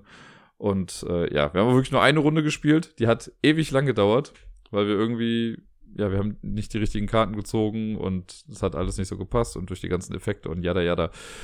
Ja, hat länger gedauert, als sein musste. Es war natürlich trotzdem irgendwie lustig. Die Kinder hatten Spaß. Aber es ist halt auch einfach nur Uno. Ich wollte gerade schon anfangen mit, jetzt kommt das letzte Spiel, das ich auf der Arbeit gespielt habe, aber das stimmt gar nicht, es kommt zum Ende nochmal eins hin. Aber ein Spiel, das ich auf der Arbeit gespielt habe, ist Gruselino. Das ist ein Spiel, das äh, kannte ich von meiner alten Arbeitsstelle noch, aber ich bin mir gar nicht sicher, ob ich das jemals hier im Podcast hatte. Es ist ein super schnelles Spiel, ein Reaktionsspiel, äh, wo man sich, wo man schnell was erkennen muss, so ähnlich wie Doppel. Ne? Erinnert euch, Doppel ist ja das mit den runden Karten, wo zwei Bilder quasi aufgedeckt sind und egal welche zwei man aufdeckt, ein Symbol ist immer gleich auf den Karten. Und ähm, wer das dann zuerst sagt, bekommt dann die Karte und kriegt dann einen Punkt dafür und so. Gruselino geht in die gleiche Richtung, gibt es glaube ich auch schon viel, viel länger als Doppel. Ist aber auch viel, viel simpler. Es gibt, jeder Spieler kriegt so eine kleine Übersichtskarte, da sind glaube ich acht verschiedene Sachen drauf. Also so ein Ritter, eine Hexe, ein Vampir, eine Spinne, eine Katze, ein Kürbis, eine Eule. Ich glaube, das war's. Also irgendwas ist dann, also vielleicht habe ich irgendwas vergessen, aber das ist so grob das, was da drauf ist. Soll ja gruselig sein, ist ja Gruselino. Und dann gibt es einen Kartenstapel und dann, äh, der wird gemischt, eine Karte wird aufgedeckt und auf der Karte sind alle diese Sachen drauf, nur eine Sache fehlt und man muss sagen, was fehlt. Wer das zuerst sagt, bekommt die Karte, dann wird die nächste Karte aufgedeckt und so weiter und so fort. Wer am Ende die meisten Karten hat, der hat dann gewonnen. Mehr ist es nicht, mehr muss es aber auch gar nicht sein. Das ist äh, das perfekte Spiel für die Schule. Ich mag das total gerne da. Weil, also ich sag das ja immer mal wieder, es ist so oft, dass Kinder zu einem kommen, zehn Minuten bevor sie abgeholt werden oder bevor sie nach Hause gehen und fragen, dann können wir noch was spielen. Und es ist halt immer so, also ich fühle mich auch immer so blöd dabei, wenn ich dann sagen muss, so, nee, es lohnt sich nicht mehr. Ne, weil, wenn wir dann irgendwas anfangen, keine Ahnung, jetzt so ein Spiel wie dieses Tubirinth nur als Beispiel, das würde ich dann im Leben nicht rausholen, weil ich weiß ganz genau, ja, dann haben wir es gerade aufgebaut und erklärt im schlimmsten Fall und dann müssen die Kinder auch schon wieder gehen. Dann war das alles für nichts. Gruselino ist so ein Spiel, machst die Schachtel auf, du mischst die Karten, los. Mehr musst du da nicht machen. Das ist super schnell. Also selbst das Erklären geht in einer Minute. Ich meine, ihr habt es jetzt eben mitbekommen, ne? Es gibt, wenn ich sage, es gibt acht verschiedene Sachen, auf jeder Karte fehlt eins, die Karte wird aufgedeckt, sag mir, was fehlt. So einfach ist es. Und das kann man dann echt in fünf Minuten irgendwie durchspielen und die Kinder sind glück glücklich, ich bin glücklich. Ich habe auch gewonnen, deswegen war ich nochmal etwas glücklicher. Und äh, ja, dafür ist es äh, ganz okay. Es wird auch keine Preise gewinnen, dieses Spiel, aber für diesen kurzen Zeitvertreib mag ich es sehr. Auf Sebastian Fitzeks Killer Cruise haben wir uns auch nochmal begeben letzte Woche. Und es war ein etwas kürzeres Spiel, weil wir relativ schnell verloren hatten. Ähm, da hat ein bisschen Gevatter Zufall seine Hand im Spiel gehabt. Denn, also ich werde nicht mal das ganze Spiel erklären. Wer das ausführlich hören möchte, der kann sich die Folge von letzter Woche nochmal kurz anhören. Da habe ich über Killer Cruise äh, wirklich ausführlich gesprochen. Jetzt nur mal so, was dazu geführt hat, dass wir verloren haben. Wir haben, äh, ich glaube, wir haben es noch gerade geschafft, herauszufinden, wo die vermisste Person ist. Also wir haben vier Räume im Oberdeck aufgeschlossen. Und der Killer, also hat sich dann irgendwie bewegt und hat sich, glaube ich, zweimal in Folge bewegt. Das waren beides Doppelschritte. Der ist den ersten Doppelschritt gegangen. Also es lagen auch schon irgendwie Passagiere da, die er relativ früh bekommen hat. Und dann ist er den ersten Doppelschritt gegangen und hat da, ich glaube, einen Passagier mitgenommen. Dann zieht man ja für jeden Schritt, den der Killer macht, nochmal neue Passagierkarten. Äh, und die wurden ihm auch direkt vor die Füße gelegt und dann war die nächste Karte wieder so eine Doppelschrittkarte und dann hatten wir direkt verloren. War ein bisschen frustrierend, aber immerhin kann ich noch sagen, gut, da wir jetzt nicht wirklich was vom Fall mitbekommen haben und ich glaube nur einen Hinweis insgesamt aufgedeckt hatten, ähm, ist das ein Fall, den man nochmal spielen kann. Das heißt, den kann ich jetzt nicht von diesen 24 Fällen, die es ja nur gibt, äh, dann abstreichen. Und ja, ich bleibe dabei. Ich finde immer noch diese Mechanik mit, wenn die ersten vier Räume aufgeschlossen sind, muss man sich die nochmal nehmen und kann dann auf der Rückseite gucken, wo dann jetzt die vermisste Person ist. Das hat zwar so diesen kleinen, minimalen, netten Effekt von wegen, oh ja, wir dekodieren jetzt hier irgendwas, aber es ist einfach so irrelevant. Es ist total egal, dass man das macht. Man könnte wirklich, wirklich einfach ein Kartendeck haben, mischt das, zieht eine Karte und gut ist. Ne? Und der Karte, wo der Raum dann drin ist, äh, oder die dann auf der Karte zu sehen ist, da ist dann die vermisste Person drin. Hat den exakt gleichen spielerischen Effekt. Und ich bleibe auch noch dabei, ich finde nach wie vor, dass es eine App geben sollte für das Spiel. Ich habe es mir so mal anders überlegt. Beim letzten Mal habe ich ja, glaube ich, gesagt, dass die App irgendwie die Karten randomisieren soll und einem immer zufällig dann sagen sollte, wo was ist. Viel einfacher wäre es ja eigentlich noch, wenn man in der App einfach angeben kann, welchen Raum man jetzt äh, aufgeschlossen hat aus dem Unterdeck, um dann äh, den Hinweis zu bekommen. Fände ich eigentlich ganz gut. Klar, so hat man jetzt die Karten dann im Spiel, aber die könnte man sich ja dann zurechtlegen. Aber dass man vielleicht am Anfang gar nicht weiß, welche Hinweiskarte da ist, sondern dass man erst, wenn man den Raum aufgeschlossen hat, dann äh, sieht, welche Karte da liegt. Dass man das im Setup auch gar nicht mehr machen muss. Weil das Setup, das ist nach wie vor so ein bisschen fiddly. Ne? Also man muss ja wirklich erstmal die ganzen Räume zusammenpuzzeln, beide Ebenen. Und wenn man dann irgendwie später im Spiel ist, dann nimmt man hier eine Ebene raus. Wenn ich jetzt auf einer, in einem Raum schon im Unterdeck bin, aber in den Räumen links und rechts davon noch im Oberdeck, dann ist das auch immer ein bisschen komisch, da dann sowas rauszuholen. Ah, ich mag's, weil es sieht irgendwie cool aus. Ne, dieser ganze Aufbau ist sehr, sehr imposant und ist toll. Aber es hapert so ein kleines bisschen an den, an den Fiddly-Sachen, wo ich immer denke, so, das hätte man doch irgendwie vielleicht, vielleicht irgendwie anders lösen können. Einfach mit Token vielleicht oder sonst was. Weil klar sieht das irgendwie schön aus, dass, äh, keine Ahnung, im Oberdeck dann das Restaurant ist und darunter dann die Disco und darunter dann der Schiffskeller oder sonst irgendwas. Das ist alles irgendwie nett illustriert. Jetzt auch nicht groundbreaking gut illustriert, aber es ist nett illustriert. Äh, aber im Spiel achte ich da sowieso nicht so drauf. Deswegen hätte man das bestimmt auch ein bisschen, ja, das Design streamlinen können. Aber naja, gut. Es macht mir trotzdem Spaß auch wenn wir so knapp oder so schnell verloren haben, eher gesagt, ähm, will ich es auf jeden Fall noch weiterspielen, weil ich finde dieses grundlegende Puzzle, in Anführungszeichen, ne, da mag ich halt ganz gerne dieses, okay, bewege ich jetzt die Person dahin, mit welcher Karte und komme ich mit dem Passagier doch noch weg vor dem Killer, kann ich das, kann ich dahinter gehen? Dann noch rausfinden, okay, hier ist jetzt die Person, welche Karten spiele ich aus, damit ich später mit der vermissten Person mich vielleicht dann doch noch weiter bewegen kann. Das sind alles schon sehr, sehr nette Sachen, das macht mir total viel Spaß. Das ist so ein bisschen halt wirklich wie bei Pandemie wenn man sich das, äh, wenn man weiß, wo die Figuren stehen, sich dann überlegt, welchen Zug man jetzt irgendwie am besten macht, wie man sich jetzt bewegt, welche Karte ich benutze, um irgendwie was aufzuschließen. Weil die Bewegungskarten sind ja auch gleichzeitig halt die äh, Karten, um die Räume aufzuschließen. Das muss man immer noch ein bisschen mit im Hinterkopf haben. Macht Spaß, hat so ein paar Designschwächen, die ich jetzt ja nochmal angesprochen habe, aber nichts, was einen davon abhauen sollte, das Spiel zu kaufen, weil das ist äh, ein, ein sehr netter Zeitvertreib.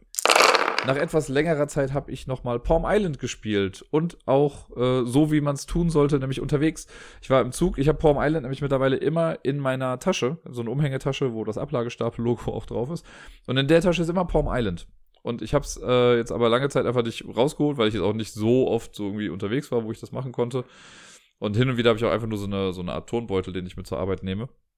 Aber jetzt war ich am Wochenende bei meiner Schwester, später dazu mehr. Und da hatte ich die Tasche damit dabei. Und als ich dann im Zug saß, dachte ich mir, ach komm, spielst du doch einfach mal ein bisschen. Und ey, das macht Spaß. Ich, Palm Island ist für mich, für mich ein moderner Klassiker. Ich mag das total gerne. Ich habe es ja erst seit letztem, letztem oder vorletztem Jahr, ich weiß es gar nicht ganz genau. Aber ich habe das jetzt schon so oft gespielt. Ich, mir, es wird einfach nicht langweilig. Ich mag das total gerne dann, wenn die Karten wieder gemischt sind, herauszufinden, wie ich was am besten upgraden muss, damit ich die höchstmögliche Punktzahl bekomme. Letztens hat's irgendjemand, ich weiß nicht mehr, wo es war, leider, oder wer es war auf Twitter, aber irgendjemand hat das nämlich auch mal so in Frage gestellt, ob dieses Beat Your Own Highscore wirklich so schlecht ist, weil viele wollen ja eher so ein Ziel haben oder möchten einen AI-Gegner besiegen, wenn sie Solo spielen, irgendwie sowas. Und ich habe ja, glaube ich, auch bei Catch Rescue gesagt, das ist so, okay, man kriegt halt irgendwie eine Skala und dann ist okay. Da kann man dann dran ablesen, ob man gewonnen hat oder nicht. Ich glaube, bei Palm Island ah, keine Ahnung, da spiele ich so gerne, ich zähle am Ende die Punkte und weiß, okay, das waren jetzt 25, das war nicht ganz so cool. Ich habe es aber schon mal schlechter gehabt. Und dann mische ich die Karten neu und denke mir, ja gut, jetzt hast du halt 38 Punkte und auf einmal ist alles cooler. Das ist für mich nicht so das große Problem. Vielleicht kann ich so sagen. Ich komme damit klar, dass es ist. Bei Palm Island stört es mich noch weniger. Ich glaube, das liegt auch daran, dass ich das Spiel einfach so mag und ich dem Spiel das dann dadurch nochmal ein bisschen mehr verzeihe. Man könnte ja theoretisch auch mit den, wenn man das kooperativ spielt, hat man ja die Plagen oder sonst irgendwas, was da ist, die man dann bekämpfen muss. Dann hat man auf jeden Fall auch eine Win-Condition wirklich. Weil sonst spielt man ja einfach nur acht Runden und zählt dann am Ende die Punkte zusammen. Das heißt, man kann da schon, man kann schon so spielen, dass man auch irgendwas, ein handfestes Ziel hat, das man erreichen möchte.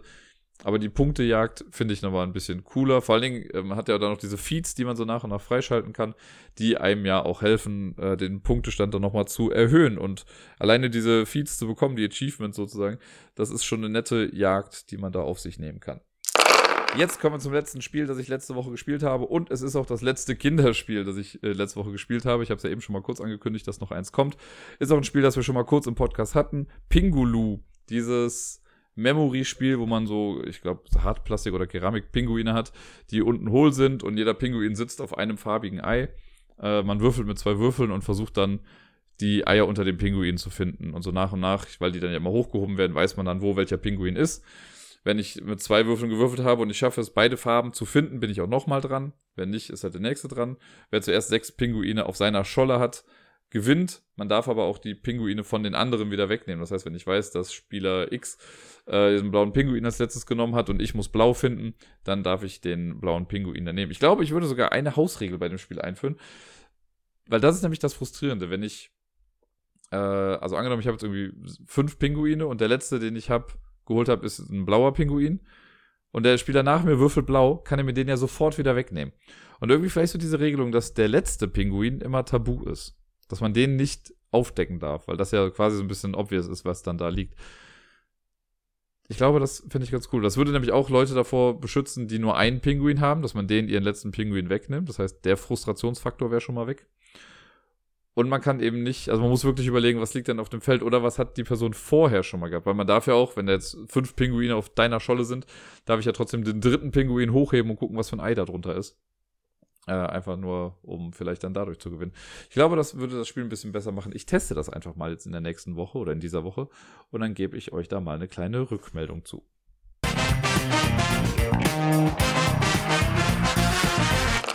Wir sind wieder in einer Top 10 Liste angekommen und ich habe es letzte Woche angekündigt, da kam ja so spontan die Idee, nachdem ich letzte Woche über unnötig große Spieleschachteln gesprochen habe, wo einfach viel Luft mit verkauft wird. Äh, da hatte ich ja die Idee, dass ich auch mal über Spiele sprechen kann, die so prall gefüllt sind mit Inhalt, dass denen vielleicht sogar eine größere Box gut getan hat. Jetzt muss ich einen kleinen Disclaimer dazu packen. Es gibt so zwei, drei Spiele, bei denen ist das vielleicht einfach auch eine sehr persönliche Sache, weil, zum, weil ich auch Spiele habe, die ich einfach schon voll mit Erweiterungen auch gepackt habe und die deswegen so voll sind. In meiner Erinnerung waren die aber auch schon ohne die Erweiterung relativ prall gefüllt. Er korrigiert mich ruhig, wenn ich falsch liege in bestimmten Dingen, aber das ist noch so das, was ich so im Kopf hatte und die für mich so, wenn ich so an volle Spieleschachteln denke, das Nonplusultra quasi sind. Wir gehen einfach mal durch. Mal gucken, auf was für Spiele wir so treffen. Ein paar alte Bekannte und ein paar. Nee, das sind alte Bekannte. Habt ihr alle schon mal, glaube ich, gehört hier. Auf dem zehnten Platz habe ich This War of Mine. This War of Mine ist ja so ein Kickstarter-Spiel. Äh, und natürlich sind, waren dann da noch ganz viele Stretch Goals irgendwie mit dabei, die aber auch alle mit in meiner Schachtel halt jetzt drin sind. Ne? Ich hatte jetzt nicht nur die normalen Figuren und den Stadtplan und diese ganzen Token, die da so drin sind, mit denen man rumwuseln kann und suchen kann. Ich hatte dann auch die Soldaten und die Kinder und Haustier und Hasse nicht gesehen. Und deswegen ist das alles in allem einfach eine sehr volle Schachtel. Zudem kommt ja noch hinzu, dass ich die, also das ist Book of Scripts ist da drin. Ich habe noch die, wer ist das? Heart of the City, Angel of the City Erweiterung ist auch noch da, ist auch so eine große Miniatur. Das ist also nicht nur viel Material, was da drin ist, sondern auch ein Schwergewicht, was das Spiel an sich angeht. Das habe ich jetzt auch schon zwei, drei Mal hier im Podcast besprochen, dass das ja auch echt fies realistische Geschichten sind, aber halt bös, real, böse realistische Geschichten, wo einfach die Abgründe der Menschheit so ein kleines bisschen aufgetan werden. Ähm, aber ja, es ist auch viel Material drin und da bin ich eigentlich, also ich bin froh, dass es das Katan Ticket to Ride Format hat, weil Awaken Realms hat ja schon mal gezeigt, dass es auch größere Boxen machen kann, siehe Lords of Hellas und so. Äh, aber das hätte auch alles in so eine Lords of Hellas Box im Prinzip reinpassen können. Aber ich bin ganz froh, dass es so eine kleine Box ist. Auf dem neunten Platz habe ich Spirit Island. Spirit Island habe ich ja hier in der Pegasus-Variante. Das, äh, auch wenn das Spiel ja nicht bei mir so mega gehypt war, wie es bei anderen der Fall war. Ähm, ich mag's, ne, ich find's okay, spiele das hin und wieder dann mal wieder, aber es ist jetzt nicht so ein Spiel, an das ich ständig denke. Da habe ich andere Spiele, bei denen das eher der Fall ist. Äh, aber es ist einfach super viel drin und es ist ein schönes äh, Insert auch drin und das hat alles irgendwie Hand und Fuß, was da so ist. Das ist schön sortiert und da ist wenig Luft drin. Ne? Unten sind die Pläne drin, darauf kommen dann hier die Kolonisten und die ganzen Marker und so und die Kartendecks und alles. Das ist äh, ja auch schön prall gefüllt. Mit Sicherheit gibt es auch Spiele, die voller sind als das. Ich meine, ein paar kommen jetzt auch. Äh, aber seht es mir nach. Ich mache ja meistens, wenn ich so Listen mache, gucke ich auch erstmal in mein Spieleregal und dann gehe ich immer nochmal bei BGG die Liste durch der Spiele, die ich so gespielt habe und die ich so kenne. Und das sind immer so die Sachen, auf die ich dann stolpere da. Auf dem äh, achten Platz ist eine relativ kleine Schachtel. Es trägt das Kleine auch mit im Namen. Aber dafür, dass sie so klein ist, ist sie trotzdem sehr prall gefüllt. Das sind die meisten Spiele aus dieser Reihe. Die Tiny Epic Reihe. Ich habe jetzt Tiny Epic Quest als Beispiel genommen, weil ich finde, die ist schon relativ prall gefüllt. Aber ich weiß halt auch bei Tiny Epic Dinosaurs oder Tiny Epic Tactics oder Tiny Epic Max, da ist ja mittlerweile durch die ganzen Stretch Codes, die dazukommen, ist da immer so viel Shit, und das meine ich positiv, so viel cooles Zeug irgendwie drin dass es echt schwierig wird, das eigentlich in dieser kleinen Box dann noch irgendwie mal unterzubringen. Also die könnten eigentlich mittlerweile mal so einen Schritt weiter nach oben gehen und so ein bisschen mehr Platz machen. Stattdessen versuchen sie ja die Spiele alle noch weiter zu komprimieren. Ich habe ja auch das Ultra Tiny Epic Kingdoms und Ultra Tiny Epic Galaxies, was ja auch klappt. Ne? Aber selbst die Sachen sind ja auch mega voll einfach. Und äh, finde ich super, finde ich cool. Könnte aber theoretisch auch ein bisschen größer sein. Äh, auf dem siebten Platz habe ich einen Rosenberg-Titel. Ich hätte, habe zuerst überlegt, ob ich Agricol, äh, Agricola nehme, weil in Agricola bei mir ist wirklich kein Platz mehr, weil ich habe die Erweiterung der Moorbauern auch noch mit drin und ich habe so kleine äh, Boxen gebastelt mal, wo ich die Ressourcen drin habe, damit das alles irgendwie ein bisschen ordentlicher ist. Deswegen ist das so voll. Wenn ich das alles wieder in Siebtüten hätte, würde das ein bisschen äh, ja, weniger Platz einnehmen. Aber durch die Erweiterung so ist das halt schon voll. Ich habe jetzt aber ein Fest für Odin quasi auf die Liste genommen, weil ich finde, ein Fest für Odin hat einfach so viel Material. Diese ganzen Polyomino-Dinger, die ganzen Kartendecks, die Inselplättchen, den großen Spielplan, die Miepel. Also da ist einfach auch so viel Zeug drin. Das ist ja das, ich glaube, mittlerweile oder zurzeit das größte äh, Rosenberg-Spiel, wenn mich nicht alles täuscht. Ich habe ja lange einen Bogen drum gemacht und irgendwann hatte ich ja mal einen Gutschein für so einen Spieleladen und dann habe ich es einfach mal mitgenommen ich finde es auch total gut. Ich spiele das total selten, weil ich habe so eine gewisse Art von Respekt vor diesem Spiel. Alleine die Tatsache, dass ich weiß, wenn ich jetzt mit jemandem das Spiel neu spiele, die, eine Person, die das Spiel noch nicht gesehen hat, und dann zeige ich ja das Worker Placement und es gibt 60 verdammte Plätze, auf die du deine Arbeiter einsetzen kannst, die man eventuell auch erstmal alle besprechen sollte. Das dauert schon eine ganze Weile, bis man das irgendwie durch hat. Das Spiel an sich ist ja dann gar nicht so kompliziert. Man muss aber erstmal den Weg dahin finden. Ne? Und das, das braucht so ein kleines bisschen. Äh, aber ja, viel Material drin, dicke Box, ist ja auch so eine etwas größere Schachtel schon, aber dafür ist sie halt auch wirklich gut gefüllt. Ähm, auf Platz Nummer 6, und das ist, glaube ich, eher auch so eine persönliche Sache, ist Firefly the Game. Ich habe von Firefly noch die, ich habe die englische Version und die kommen in so einer etwas kleineren quadratischen Box. Die sind ganz kleines bisschen größer als die Schachtel von Magic Maze oder King of Tokyo. Äh, oder auch ein bisschen höher noch als das. Und dann die war schon als Grundspiel, war da schon eine ganze Menge Zeug drin. Ne? Da ist ja der Spielplan drin, die Raumschiffe, die ganzen Kartendecks für die verschiedenen Planeten, Würfel, ein paar Token sind auch noch mit dabei, die Schiffboards und so. Also es ist schon was da. Und dann kam aber die Erweiterung. Und ich habe ja bei Firefly habe ich ich meine, wenn mich nicht alles täuscht, ich habe mittlerweile alle Erweiterungen dazu. Selbst die kleine, diese Breaking Atmo, was nur so irgendwie 30 Karten waren. Ich habe jetzt die Links- und Rechtserweiterung, also hier Blue Sun und Kalidasa. Ich habe die ganzen Schiffe als Erweiterung. Ich habe sogar die verschiedenen Würfel als Erweiterung irgendwann mal geholt, als ich in England war. Äh, und das ist mittlerweile so eine Box, die geht bei mir nicht mehr zu. Da ist so viel Zeug drin, also die geht zu, aber es steht auf jeden Fall so ein bisschen äh, ab nach oben weil der Deckel nicht mal hundertprozentig äh, ja, drauf passt. Und da ist auch einfach keine Luft mehr drin. Also ich müsste jedes Mal, wenn ich das Spiel auspacke, muss ich mir quasi vor ein Foto machen, wie es aussah, als noch alles drin war, damit ich die Sache nachher auch wieder richtig reinpacke. Und selbst die Geldscheine, das hat ja auch so geiles Papiergeld noch, die musste ich irgendwie echt eng in eine Ecke packen und hatte schon mal überlegt, ob ich die nicht rausnehme, aber also sollte ich jemals eine Top Ten Liste machen mit Spiele mit Papiergeld, dann ist Firefly auf der 1, weil ich liebe das Papiergeld in Firefly. Das macht mir da absolut nichts aus. Ich mag ja Papiergeld an sich, aber ich finde das gar nicht so schlimm. Ähm, aber da ist das einfach mega schön. Die Erweiterung habe ich noch nicht, genau. Es gibt nämlich noch eigentlich so ein extra Bündel äh, Papiergeld mit so einer, etwas höheren Banknote, damit man nicht immer so viel wechseln muss, wenn man längere Spiele spielt. Die habe ich noch nicht. Aber sonst ist das einfach prall gefüllt. Könnte auch gut und gerne auch die 1 sein können, aber ich bin, weiß gar nicht, warum ich es nicht gemacht habe. Vielleicht, weil ich mir dachte, ja gut, da sind halt die Erweiterungen noch mit drin. Auf dem fünften Platz ähnliches Problem. Ein Spiel, das eigentlich schon sehr voll ist, bei mir jetzt aber mega voll ist, weil ich da die Erweiterung mit reingepackt habe. Und das ist Dinosaur Island mit der Erweiterung Totally Liquid. Dinosaur Island an sich war schon gut gefüllt. Da war schon eine ganze Menge Zeug drin. Man musste das gut zusammenpuzzeln, damit das irgendwie wieder alles reinpasst. Mit der Erweiterung musste ich wirklich Abstriche machen, weil die Erweiterung hat ja zum Beispiel die, die äh, Wasserdinosaurier reingebracht. Man braucht die eigentlich alle gar nicht. Ich habe dann irgendwann mal geguckt, okay, wie viele Dinosaurier braucht man eigentlich so in diesem Spiel? Und dann habe ich danach einfach geguckt. Ne, hab äh, geguckt, welche Dinosaurierarten gibt es eigentlich im Spiel, hab versucht, die passenden Miepel dafür dann zu suchen. Äh, bei den Wasserdinosauriern genau das Ganze. Und hab versucht, das so ein bisschen zu komprimieren, um nicht alles da reinzuhauen. Das ist auch so eine Box, die so minimal übersteht quasi, äh, wenn man den Deckel drauf macht.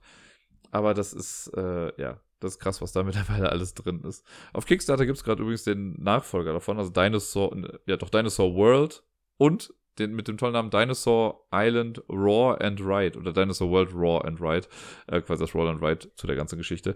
Ich bin auch ein bisschen on the edge, ob ich das mache oder nicht, ob ich da mit einsteige, aber sehr wahrscheinlich werde ich es dann doch noch tun, weil Dinosaur Island hat es mir echt angetan. Ich mag das sehr gerne. Und es ist voller Material und voller coole Material. Ich liebe ja das Artwork von Dinosaur Island. Der 80er Jahre Retro Flashy Stil ist einfach mega, mega gut. Auf dem vierten Platz ist äh, ein Spiel, das ich glaube ich seit letztem Jahr habe. Ich habe es letztes Jahr auf der Messe auch über Kickstarter dann bekommen. Und zwar Rush MD. Ich habe es auch schon mal im Stream gespielt. Das ist das Echtzeit-Krankenhausspiel. Da ist so viel cooles Material drin. Ne? Da sind diese Spritzen drin und das äh, diese Organe aus Holz, die ganzen äh, generell viel aus Holz, die kleinen äh, Pinzetten, mit denen man Sachen aufheben muss. Karten sind da drin, ganze Sachen aus Pappe. Ne? Es gibt, ich habe ja noch die äh, also die Betten werden ja aus Pappe zusammengebastelt, irgendwie, die sehen nett aus. Dann gibt es den Krankenwagen, den ich als Add-on hatte. Es gibt den CT-Scanner, den ich noch irgendwie als Add-on hatte.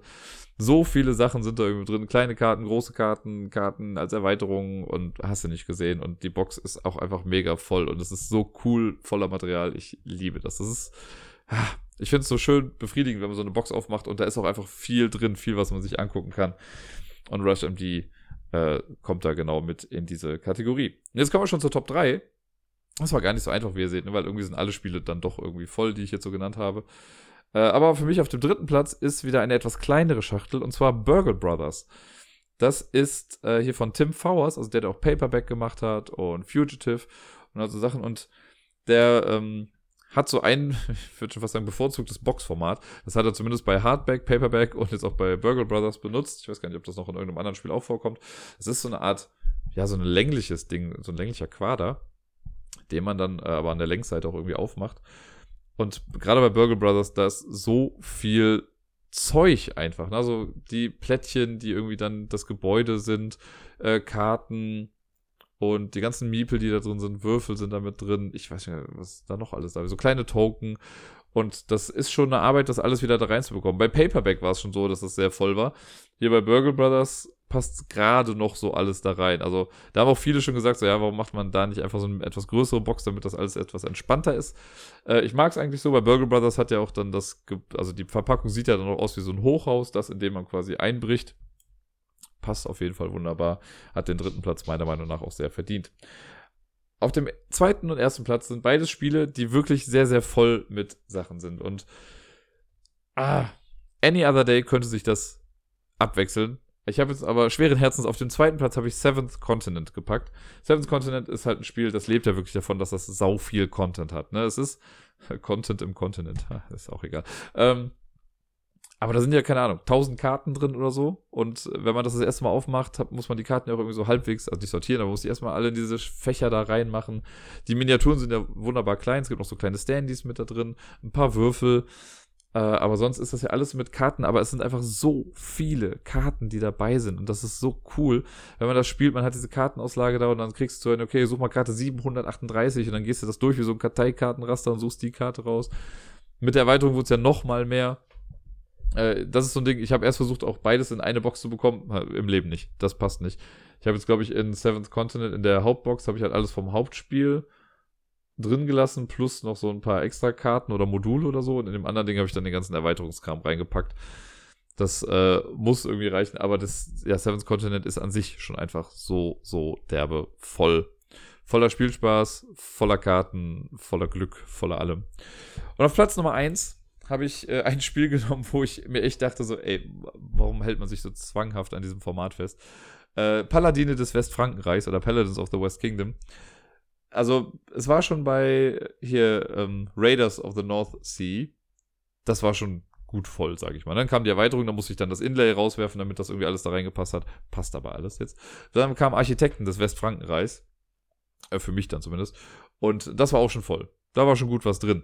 Und bei Paladine haben sie sich gedacht, ey, fuck it, jetzt machen wir jetzt bis oben hin alles voll. Da ist echt wenig, wenig, wenig Luft noch irgendwie drin. So diese kleine Schachtel, ne, ist ja auch so, ist ja noch kleiner als äh, King of Tokyo. Hat so ungefähr die Größe eigentlich, oder ein kleines bisschen größer als die äh, Cosmos 2-Spieler-Dinger. Doppelt so hoch vielleicht, aber im Quadratformat ist es ungefähr gleich.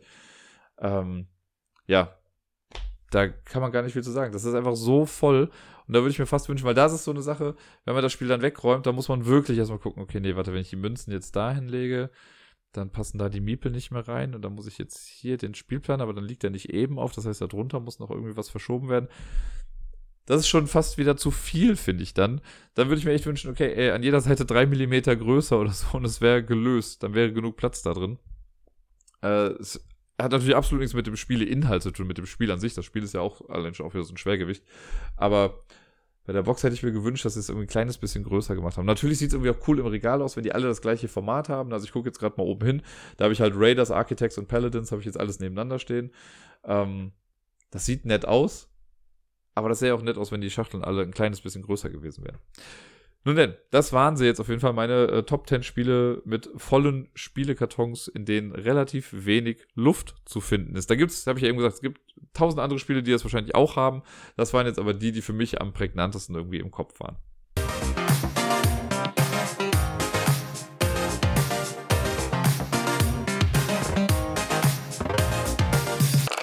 Und sonst so. Tja, was war das wieder für eine Woche? Relativ vollgepackt. Aber bevor ich darüber erzähle, kurz mal was nochmal zu letzter Woche. Da habe ich ja über äh, das Feedback, ich habe ja zu dem Feedback Feedback gegeben und habe mich also ein bisschen mal ausgelassen darüber und mich mal so ein kleines bisschen in Anführungszeichen ausgekotzt ähm, und mal gesagt, wie ich das alles so sehe. Und äh, dazu habe ich jetzt auch wieder eine ganze Menge Feedback bekommen. Also echt äh, viele Mails und viele Leute, die mich auf verschiedensten Kanälen irgendwie kontaktiert haben, um mir dazu auch was zu sagen. Und diesmal kann ich wirklich mit Fug und Recht behaupten, dass äh, so ziemlich alle positiv darauf reagiert haben, dass ich das mal gesagt habe und auch gesagt habe, ich soll mich davon nicht unterkriegen lassen und also Sachen. Also sehr ähm, bekräftigend für mich das Ganze und es war wirklich sehr, sehr, sehr, sehr schön, das alles zu lesen letzte Woche. Vielen lieben Dank dafür. Das hat mir wirklich, muss ich sagen, hat mir nochmal Kraft gegeben und äh, mich in meiner Art und Weise auch nochmal bestätigt. Dankeschön dafür, wirklich, an jeden Einzelnen. Ich werde auch nochmal auf die ganzen Sachen auch irgendwie antworten. Die meisten haben das in Verbindung auch mit dem Gewinnspiel gemacht. Äh, darauf werde ich sowieso dann nochmal antworten. Dazu kommen wir später nochmal. Aber trotzdem hier schon mal ein großes, großes Dankeschön an euch da draußen. Sehr schön. Ja, äh, wie schon gesagt, die Woche war mega vollgepackt. Ich, das war wieder so ein Ding wie, ich habe es ja letzte Woche schon gesagt, ne, wo ist die Woche hin? Irgendwie ging das so schnell von Montag bis Montag oder jetzt mal was ja von Sonntag bis Montag, wie auch immer.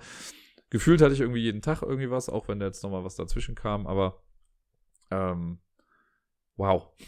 Ich habe das Gefühl, dass das Jahr beeilt sich gerade, um fertig zu werden. Was bei 2020 jetzt ja auch total okay ist. Das Jahr kann man ja fast bis auf zwei, drei Ausnahmen vielleicht einfach abhaken. Aber puh, naja.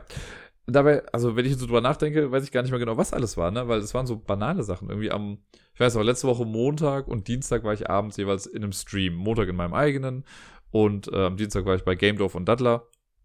Da habe ich äh, Among Us gespielt an beiden Abenden. Dieses schöne Spiel mit den Verräter, was gerade irgendwie gefühlt alle spielen. Macht auch mega viel Spaß. Bei meinem Stream war es ein bisschen chaotisch, habe auch viel daraus gelernt auf jeden Fall. Äh, aber trotzdem ist das Spiel an sich einfach total toll. Das habe ich auch so noch ein paar Mal gespielt.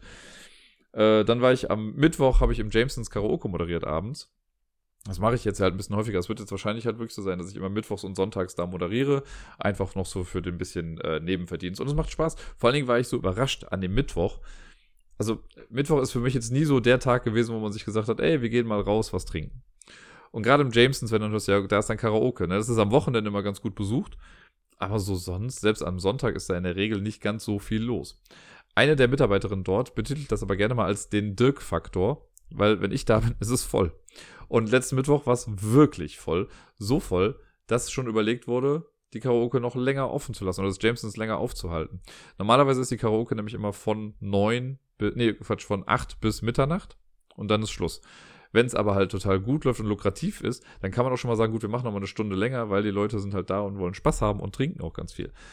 Die Anzahl der Menschen war nicht das Problem. Danach hätte man locker sagen können, okay, wir machen noch weiter. Aber die haben zwar nur noch, die wollten nur noch singen, aber nicht mehr trinken. Das war so ein bisschen das Problem und deswegen hatte sich das dann doch nicht mehr so gelohnt. Ich bin mal sehr gespannt, wie es diesen Mittwoch ist, ob das dann wieder so voll ist. Ähm, also war sehr spaßig. Ich hatte auf jeden Fall einen guten Abend da. Was ein bisschen befremdlich war, war das die erste Gruppe, die, also ich, meine erste Begegnung mit Last Christmas hat nun stattgefunden, weil es eine Mädelstruppe gab, die dieses Lied singen wollte und ja, ich bin zwar während des Lieds dann auf Toilette gegangen, aber das schalmeit ja trotzdem durch die ganze Bude da. Das Rollenspiel ist leider erneut nochmal ausgefallen. Ich freue mich eigentlich total darauf, dass wir das spielen, aber irgendwie ist gerade so ein bisschen der Wurm drin. Jetzt gerade äh, gibt es einen gruppeninternen Umzug, der das Ganze noch ein bisschen verhindert. Mal sehen, ob wir vielleicht nächste Woche dann schon spielen können. Äh, das sind jetzt auch schon wieder, glaube ich, drei Wochen, drei oder vier Wochen, die wir nicht gespielt haben. Viel zu lange auf jeden Fall. Ich vermisse es sehr, ich möchte weiterspielen. Nox muss weiter ausgebaut werden. Äh, ich bin aber sehr zuversichtlich, dass das demnächst dann mal passieren wird. Und genau, da habe ich mir dann den Donnerstag, aber da es ausgefallen ist, bin ich dann zu Hause geblieben, habe auch hier ein bisschen Zeit mit dem Miepel dann einfach verbracht. Ist ja auch mal schön. Die sehe ich auch gar nicht so viel, wenn ich so viel irgendwie unterwegs bin. Es bricht mir immer so ein bisschen das Herz, aber äh, naja, was Mut hat Mut. Und so hatte ich auf jeden Fall dann aber einen Tag mehr noch ähm, für sie. Oder einen Abend mehr. Ja, am Freitag äh, war ich abends äh, mit Wookie verabredet. Wir waren im Jamesons, wir hatten ein Best Friday ever. Puh, ja, das war. Wir sind keine 20 mehr. Lass es mich mal so ausdrücken. Wir hatten Spaß. Aha. Wie immer sind wir danach dann noch irgendwie bei McDonalds gelandet. Und das war so random irgendwie. Also, wir haben uns dann halt unser Essen geholt und dann war da aber noch so eine Truppe von irgendwie Mädels, die alle sehr redebedürftig waren. Und auf einmal saßen wir mit denen dann irgendwie am Tisch und haben über Gott und die Welt gesprochen. Das war total nett. Das war. Also irgendwie war auch allen von vornherein klar, das wird kein, kein flirtiges Gesprächen oder so. Gesprächen, mhm, Gespräch. Sondern das ist einfach so, so, ey, okay, wir hatten alle einen netten Abend und jetzt quatschen wir noch irgendwie ein bisschen und wenn wir fertig sind mit Essen, dann gehen wir nach Hause und wir werden uns wahrscheinlich nie wiedersehen. So eine Form war das und das war so entspannt und so locker und so cool. Also irgendwie, ich bin am nächsten Morgen aufgewacht und abseits vom Kopfschmerz dachte ich mir dann so, ey, das war irgendwie doch alles ganz nett. Wookie schrieb mir irgendwann gegen drei, puh, war es schlimm gestern? ich schrieb, nein, Quatsch, alles gut. War mega. Ähm, ja, aber ich hatte eventuell ein kleines bisschen Kopfschmerzen am Samstag. Äh, war aber gar nicht so schlimm, denn ich war am Samstag äh, bei einer Konferenz zum Thema OGS und so, mein äh, Arbeitsgebiet. Und es gab zwei Möglichkeiten, an dieser Konferenz teilzunehmen. Entweder vor Ort, dann wäre dann das in Düsseldorf gewesen, oder äh, online. Ich habe mal online gewählt. Ich hatte jetzt auch gesagt, ich könnte auch so dahin kommen. Dann hätte ich den Freitag auch irgendwie ein bisschen anders eingeschränkt. Äh, aber die hatten mich dann noch angerufen und gesagt, so, ja, jetzt aufgrund von Corona und so wäre es halt gut, dass die, die halt auf jeden Fall online teilnehmen können, dass die das auch machen sollten. Da habe ich gesagt, jo, easy peasy, mache ich. Ja, das war. Also es war schon ein nettes. Ich habe es auch getwittert. Ich habe nämlich geschrieben, mich hat viel mehr die Form der ganzen Geschichte interessiert als der Inhalt, muss ich gestehen. Weil die Form war, es gab halt vor Ort in Düsseldorf circa 30 Leute, die in einem Raum saßen mit Mindestabstand und also Gedöns. Und das Ganze wurde dann aber auch per Stream quasi übertragen. Wir hatten einmal so WebEx, das ist sowas ähnliches wie Zoom, aber anscheinend mit mehr Datenschutz. Äh, da waren wir zugeschaltet. Man konnte sich das Ganze aber auch nochmal bei YouTube live quasi dann angucken, so als Stream. Und äh, ja, dann gab es quasi eine Moderation, äh, die so durch den Tag geführt hat. Und dann wurden, konnte man bei WebEx, konnte man sich melden und hat dann äh, was gesagt, wurde dann so zugeschaltet, dass die vor Ort in Düsseldorf das dann auch mitbekommen haben. Aber irgendwie hat es, also keine Ahnung, das war sehr komisch. Ich fand so, also vom Inhalt her, es sollte halt eigentlich darum gehen, dass die OGS, die wird halt immer sehr stiefmütterlich oder oft sehr stiefmütterlich behandelt. So, dass, äh, ne, es geht halt immer um die Schule, Schule, Schule. Und wenn die Schule vorbei ist, ja, die Kollegen, die dann halt noch da sind, so, das ist so die Resterampe, die passen halt ein bisschen auf die Kinder auf, ne? Selbst, ich erfahre das ja selbst immer. Wenn ich Leuten erzähle, was ich mache, dann ist ganz oft immer so dieses Bild von, ja, der spielt halt mit Kindern. Klar hört sich das oft so an, weil das sind halt die Sachen, von denen ich auch gerne erzähle. Aber dass ja auch noch Elterngespräche und all so Gedöns immer noch damit dranhängen, viel Verantwortung ja auch einfach. Und wir haben ja auch einen Bildungsauftrag, auch wenn viele das nicht wahrhaben wollen, aber die OGS ist halt auch, ne, also wird ja gefördert und also Gedöns, deswegen muss man auch den Kindern da wirklich was vermitteln. Ähm, das ist eben nicht nur einfach spielen. Wird aber oft so angesehen. Und nicht nur von Eltern oft, sondern, also oft sogar von Leuten, die da selber arbeiten, aber oft auch von Schulleitungen und sowas. Jetzt kann ich mit, von großem Glück sprechen, weil die Schulleitungen, mit denen ich bisher zusammengearbeitet habe, haben die OGS immer sehr wertgeschätzt und fanden das halt immer gut und haben das als wertvolle Institution quasi angesehen und ähm, wussten, was sie quasi an uns haben. Die anderen, die da waren, sahen das wohl nicht so. Weil die, die ersten zwei Stunden gefühlt, hatte ich das Gefühl, ist das einfach mal gerade eine Selbsthilfegruppe für frustrierte OGS-Mitarbeiter, die einfach nur mal erzählt haben, wie blöd das alles ist und wie kacke und wie ausbeutend doch die Schule sein kann und was weiß ich nicht allem. Und da habe ich schon stellenweise so ein bisschen fast abgeschaltet, weil ich dachte, boah, wenn das jetzt zwei, drei, vier, fünf Stunden so geht, weil irgendwie war es angesetzt, glaube ich, von elf bis vier. Später auf dem Zeitplan stand dann von elf bis zwei, da war ich sehr dankbar für. Naja, und dann äh, war es erstmal das, dann gab es eine kleine Pause und nach der Pause war das dann ein, ja, wir wollen halt einen Gesetzesentwurf irgendwie vorbringen und der muss äh, abgesegnet werden und bla. Und das waren dann stellenweise dann auch sehr utopische Bedingungen, die die stellen wollten. Halt mega die Bezahlung und Stundenumfang und hast du nicht gesehen und eigene Berufsausbildung, keine Ahnung was. Und da konnte man sich dann zu melden und auch was zu sagen, aber irgendwie war der Rahmen dann nicht so gut. Das hat einfach nicht so gepasst, weil so ein Konzept, das bringt halt nichts, wenn dann hier jeder Hans Wurst irgendwie sich dazu meldet und sagt, ja, aber ich will einen Dienstwagen haben kann das auch ins Gesetz. Das ist ja Quatsch. Ne? Ich bin jetzt selber niemand, der sich da, also ich hätte Bock daran mitzumachen, keine Frage. Ne? Und einfach mal, weil ich habe jetzt sehr viel Berufserfahrung, was dieses OGS-Feld angeht. Ich bin jetzt seit, also gut, OGS und über Mittagsbetreuung und also gedönst, aber da bin ich jetzt seit 15 Jahren oder so mit drin und wenn nicht sogar noch länger. Deswegen, ich habe da schon ein bisschen was zu erzählen und kann sehr viel Erfahrungen preisgeben.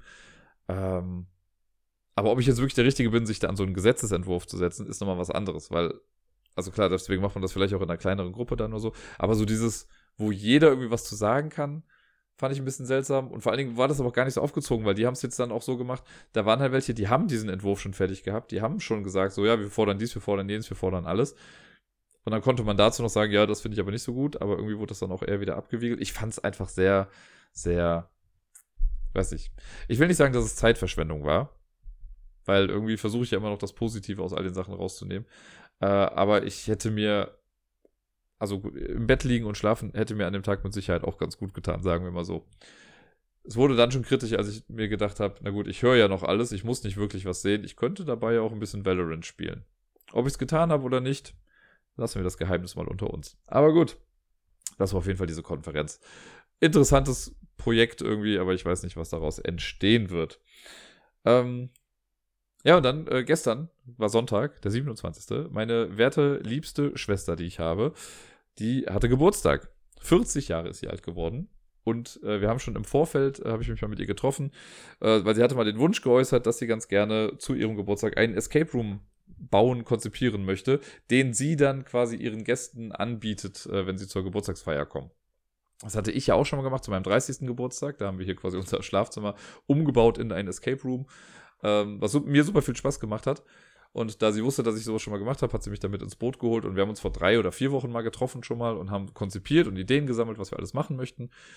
Äh, und da ich jetzt halt nicht immer vor Ort war, hat sie dann quasi alles geholt und äh, dafür eingerichtet. Ich habe so noch ein paar Kleinigkeiten dann irgendwie gemacht, also äh, den finalen Code mit einem iPad und sowas, das habe ich dann alles gemacht. Äh, aber sie hat so vor Ort quasi, ja, das ist ja ihr Turm, der ist auf ihrem Gelände. Da haben wir das dann eingerichtet und ich habe dann gestern, als ich dann hingefahren bin, habe ich den Spielleiter gemacht den ganzen Tag. Sechs Gruppen konnten sich an diesem Tower versuchen, das war der Escape Tower. Die Leute hatten 40 Minuten Zeit, um rauszukommen, weil es ist ja 40 geworden. Wir dachten, das passt ganz gut. Und es hat sich bewiesen, dass wir relativ gut das Ganze äh, getimed haben. Denn, ähm, und zwar, es, es gab so ein paar Sachen, wo ich dachte, boah, das ist doch viel zu einfach. Da kommen die Leute doch super schnell drauf. Es gab Sachen, wo wir dachten, das ist doch viel zu schwer. Und natürlich, wie immer, die Sachen, wo wir dachten, das ist zu schwer, haben die Leute relativ schnell hinbekommen. Die Sachen, wo wir dachten, das ist zu einfach, haben die Leute schnell, also nicht so einfach hinbekommen. Es gab eine Sache, es gab so eine Trickkiste, das kennt ihr vielleicht, ne, wo man, die man so sieht, das ist wie so eine Holzschatulle und man versucht sie aufzumachen, aber es geht irgendwie nicht, weil man so einen bestimmten Griff anwenden muss. Die hatten wir da und das war so eins der ersten Dinge, die man hätte lösen müssen eigentlich. Es gab ein paar Sachen, die man noch parallel machen konnte und entdecken konnte, aber diese Kiste musste auf sein, sonst konnte man den Raum nicht schaffen. Und ich war, äh, also mein, mein Schwager ist ja relativ tech-savvy und kann deswegen viel bauen und so gedünst. Deswegen hatten wir eine Überwachungskamera in diesem Turm mit drin.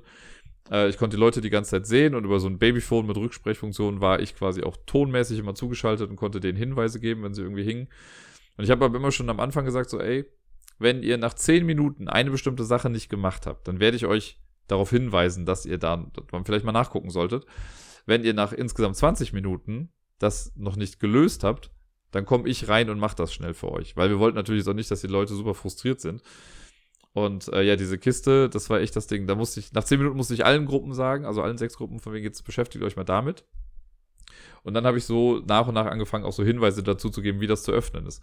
Von den sechs Gruppen haben ich muss gerade überlegen, ich glaube, vier Gruppen haben es dann so auch noch aufbekommen durch Hinweise. Zwei Gruppen haben es nicht geschafft, da musste ich reingehen und es kurz aufmachen. Äh, war dann aber auch okay. Und dann haben sie weitergemacht. Und dann im Endeffekt von den 14, also von den sechs Teams, haben es zwei nicht rausgeschafft. Die hätten es aber geschafft, wenn sie höchstens fünf Minuten länger noch gehabt hätten. Die anderen Gruppen haben es alle irgendwie knapp rausgeschafft. Äh, ich glaube, die normale, sag ich mal, Bestzeit war, glaube ich, 35 Minuten und 33 Sekunden. Den Rekord hat theoretisch aber die letzte Gruppe gemacht. Die haben nämlich äh, so zweimal gewonnen. Das Ding war der allerletzte Code. Ne, die mussten so Bilder finden in dem Raum. Und äh, die Bilder, da gab es so einen Zahlenstrahl. Man konnte die mit Wäscheklammern an diesen Zahlenstrahl hängen und dann sollte man die, war die Idee, sollte man die von 1980 bis 2020 sortieren, so quasi auf ne, dem Zahlenstrahl. Da waren halt Bilder von meiner Schwester drauf, so von der Einschulung oder wo sie schwanger war. Äh, dann aber auch so Sachen wie Barack Obama oder der Tod von Lady Di. Alles so Sachen, die man eigentlich ganz gut zuordnen kann. Wenn man die richtig sortiert hat, stand auf der Rückseite dann halt Zahlen drauf und die haben den letzten Code ergeben. Es war ein achtstelliger Code, das war das Geburtsdatum meiner Schwester.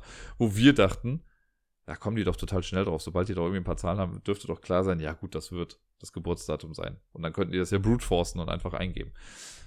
Die ersten fünf Gruppen haben so große Augen gemacht, als ich dann meinte, oder die Gruppen, die nicht rausgekommen sind, als ich dann sagte, hier, ja, das und das ist der Code, das ist das Geburtsdatum von äh, meiner Schwester. Also, oh, ja, klar. Selbst die Gruppen, die es eingegeben haben, die sind nicht wirklich, also ich glaube, eine Gruppe hat noch gesagt, ach so, ja, ja, klar, das kennt man doch, das Datum. Die sind dann drauf gekommen. Die allerletzte Gruppe auf jeden Fall, die hatten irgendwie, die haben zwei Zahlen gefunden und da meinte dann die Frau in dem Raum so, ah, ich probiere mal was aus. Tipp den Code ein nach neun Minuten. Ja, das steht gut gemacht, wir haben jetzt gewonnen. Nein, habt ihr nicht. Hab ich dann so durchgesagt, ja, okay, ihr habt den Code jetzt gefunden, aber wir lassen es trotzdem erst gelten, wenn ihr wirklich den Dienstweg gemacht habt. Und dann haben sie trotzdem auch weitergemacht. Das war halt sehr lustig, weil das war ein Pärchen mit äh, ihrer Tochter, die ähm, haben noch nie so ein Escape Room gemacht. Die kannten das alles gar nicht. Die kannten zwar so Adventure-Spiele und also Gedöns, aber die haben auch noch nie so ein Exit-Kosmos-Ding gemacht, sondern äh, waren sehr unbedarft. Und deswegen habe ich denen am Anfang auch so mehr gesagt, naja, tobt euch aus, durchsucht die Sachen, ne, ihr dürft alles anfassen, außer wir hatten so ein paar Sachen mit roten Punkten versehen, die man nicht umstellen sollte. Haben die echt ganz gut gemacht, hier und da brauchten sie ein bisschen Hilfe. Äh, durch die Hinweise, aber sie sind dann rausgekommen bei, äh, ich glaube, 38, 45 oder irgendwie sowas. Und wir hatten eine Sache im Raum versteckt und das fand ich echt cool. Also so ein kleines Schloss, das habe ich mal meinem Schwager geschenkt, weil dem schenke ich immer mal wieder so kleine, ja, so Denksportaufgaben. Äh, und das war so ein großes Schloss, das man quasi aufknacken kann und das ist halt so, so, eine, ja, so eine Art Logikpuzzle. Und das haben wir mit in den Raum gelegt, mit einem Zettel dran, wo dann drauf stand, wenn ihr es schafft, äh, bevor ihr den Raum verlasst, dieses Ding noch zu lösen, dann werden euch von eurer Finanzzeit fünf Minuten abgezogen. Und das hat die letzte Gruppe geschafft, so ganz nebenbei. So, die hatten schon eine recht gute Zeit mit irgendwie 38, 45, waren damit, glaube ich, die drittbesten oder so. Und dann so beim Rausgehen meint dann auch so der Typ von wegen so, ach ja, übrigens, ich habe das Ding hier auch gelöst, da war da auch noch irgendwas mit, ne? Wir so, äh, krass. Und dadurch haben die halt dann so gesehen die Bestzeit dann bekommen. Aber es war alles in allem was echt ein toller Raum. Ich meine, ich war die ganze Zeit im Prinzip im Auto eingesperrt, weil wir haben mein, meine, mein Space äh, in das Auto von meinem Schwager verlegt, weil das war näher an dem Turm dran, dann konnte ich da mal schnell hinlaufen und es war warm und von daher war das schon okay.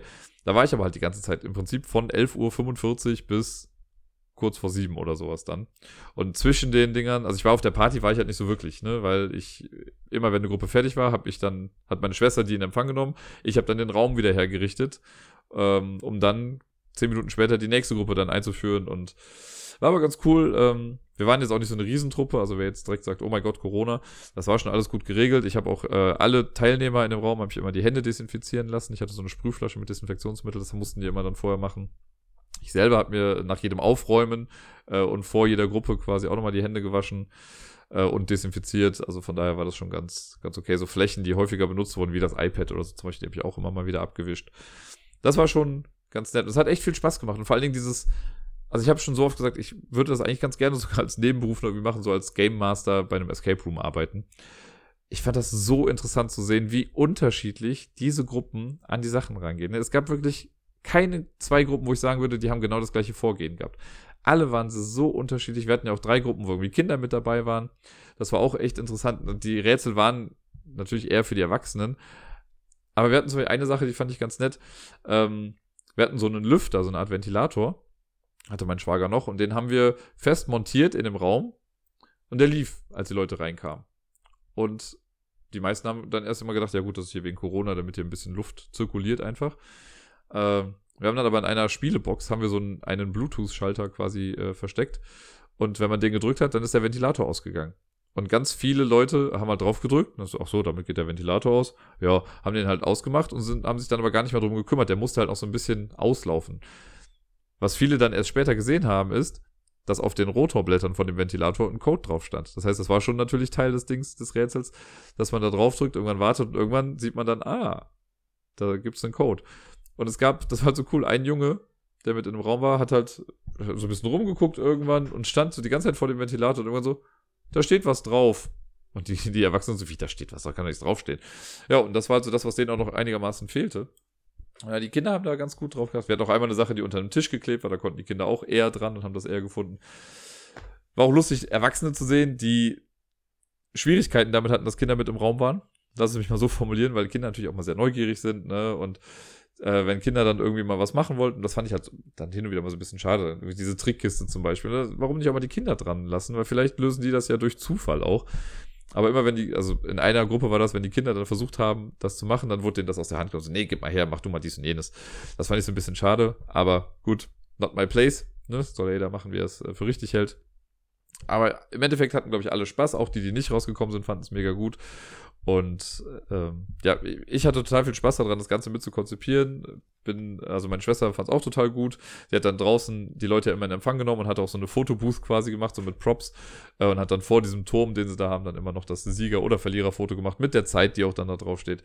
Es war wirklich alles in allem was echt eine super coole Aktion und äh, ich hoffe sehr, dass ich das irgendwann nochmal machen kann. Ich habe da echt sehr, sehr viel Spaß dran, diese Escape Room Sachen äh, mir auszudenken. Ja, das war der Sonntag gestern. Danach war ich dann relativ groggy und hatte noch irgendwie überlegt, ob ich dann noch nachts den Podcast aufnehme und dachte, nee, komm. Dann hatte ich mir so einen Wecker gestellt für heute Morgen, um dann zu überlegen, ob ich es dann heute Morgen noch aufnehme. Aber da war ich dann auch zu kaputt. Und ja, das äh, war mein Wochenende. Und so viel mehr habe ich eigentlich gar nicht mehr. Ich habe noch so ein paar Sachen, die ich kurz noch sagen wollte. Zum einen äh, letzte Woche wurde es bekannt gegeben, ich glaube, es war letzte Woche, dass der Nico von den Brettagogen jetzt in der Spiel des Jahres Jury ist. Das freut mich ungemein. Nico ist für mich ja immer noch so der, der mir quasi so ein bisschen Starthilfe in der ganzen Geschichte hier gegeben hat. Ne? Ich habe ja eine lange Zeit für mich alleine das gemacht. Ich erzähle das immer mal wieder. So die ersten paar Folgen habe ich ja wirklich so für, keine Ahnung, vielleicht vier, fünf Leute irgendwie zugehört.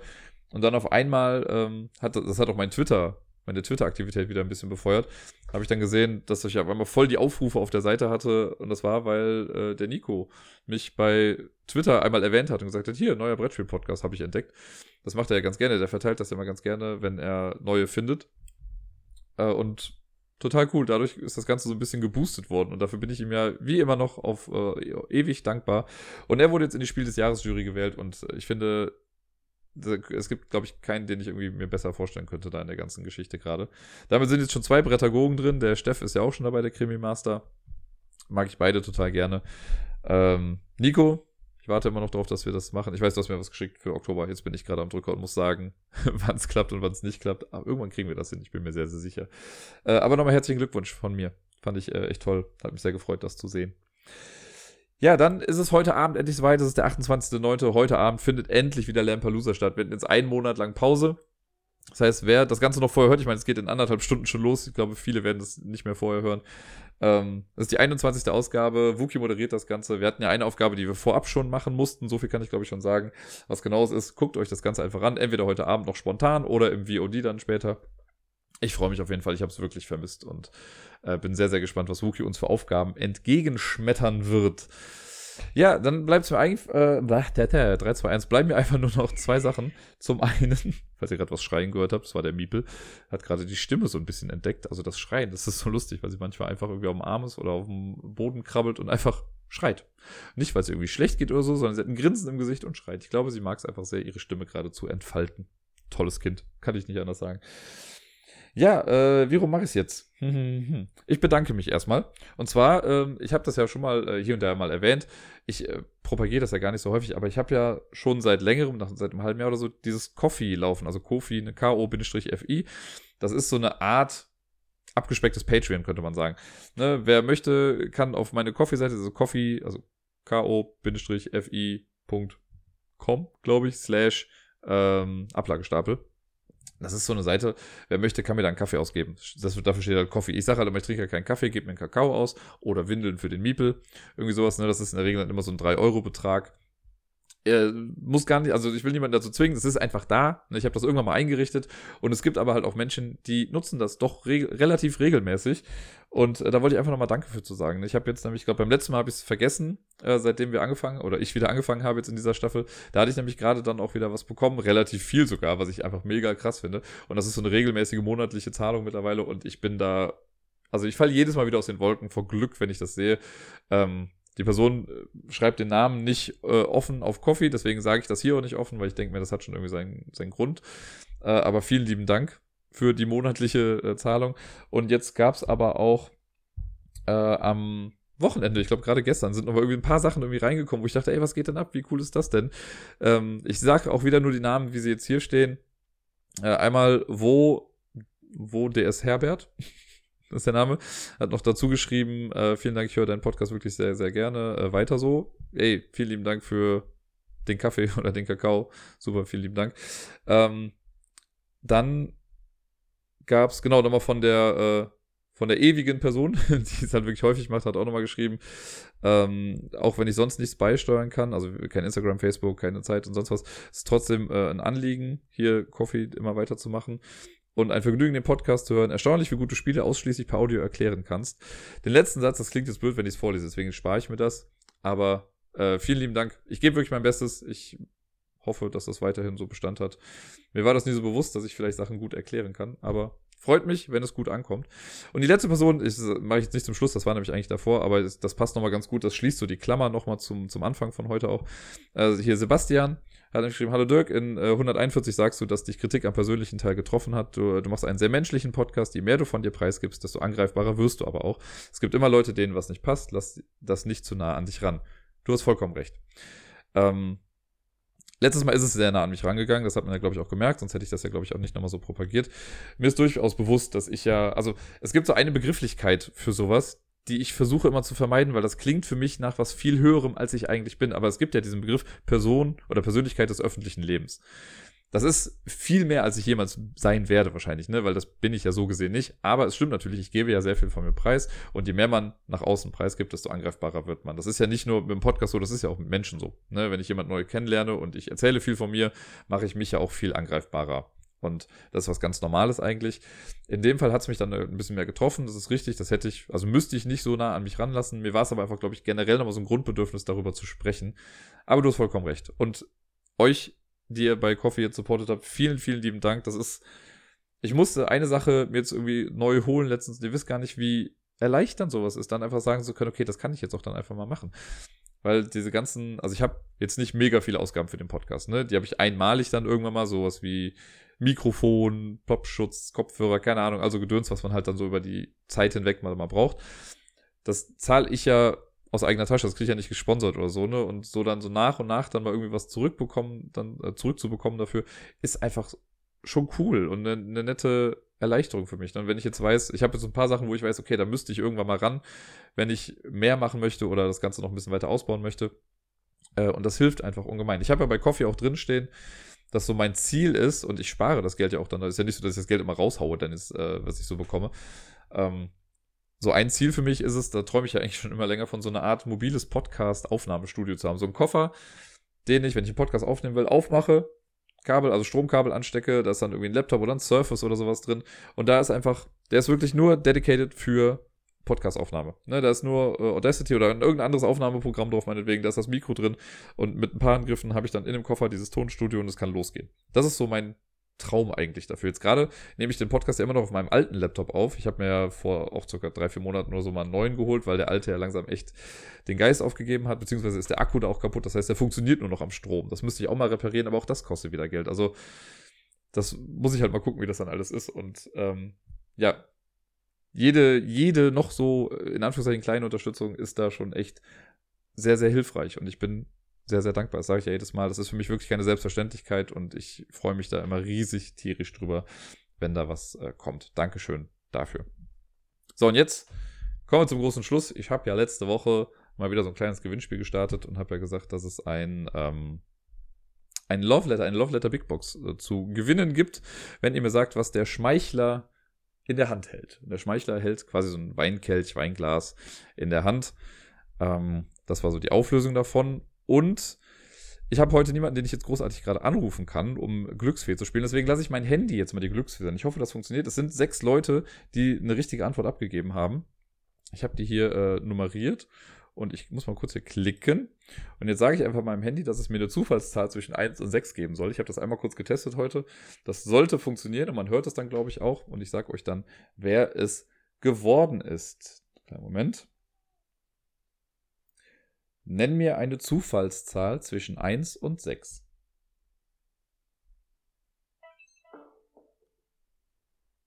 Hier ist eine Zufallszahl 4. 4 ist die Zufallszahl und das ist der Jens. Ich sage nur den Vornamen, aber Jens, du hast äh, am Gewinnspiel teilgenommen und hast äh, damit jetzt die Love Letter Big Box gewonnen. Ich werde dir nochmal eine E-Mail schreiben, vielleicht hörst du das auch schneller und äh, bist dann schneller im Antworten, aber ansonsten kriegst du von mir nochmal die Nachricht. Dann bräuchte ich natürlich deine Adresse, damit ich dir das dann zuschicken kann. Herzlichen Glückwunsch. Äh, alle anderen, die mitgemacht haben, sorry, hat diesmal leider äh, in manchen Fällen wieder einmal nicht geklappt. Aber äh, ja, es gibt ja immer mal wieder Sachen, die ich mal so raushauen werde. Ich habe schon was anderes wieder im Hinterkopf, was äh, bald hier ankommen könnte. Und äh, es gibt so ein paar Sachen, die bei so günstigeren Spielen, muss ich jetzt leider auch mal sagen, aber äh, die bestelle ich mir dann schon direkt zweimal, einfach weil ich weiß, einmal behalte ich es für mich und einmal verlose ich es dann irgendwie. Und das habe ich jetzt bei zwei, drei Sachen noch gemacht, äh, wo ich mich nicht in Unkosten gestürzt habe, aber ich gebe sowas ja gerne weiter. Wenn ich Spaß an irgendwas habe, warum nicht auch Leuten ermöglichen, ebenfalls Spaß daran zu haben. Das war auf jeden Fall das Love Letter Gewinnspiel. Danke für eure Teilnahme, danke für die E-Mails, die ihr mir geschickt habt. Nochmal danke für das ganze Feedback generell, was ich so bekommen habe. Die letzten, ja, fast schon Wochen waren da einfach sehr, sehr erhellend für mich und sehr spaßig und sehr gut. Das soll es für heute aber jetzt mal gewesen sein. Ich danke euch fürs Zuhören. Ich wünsche euch allen eine wundervolle Woche. Spielt viel, bleibt weiterhin gesund und bis dann.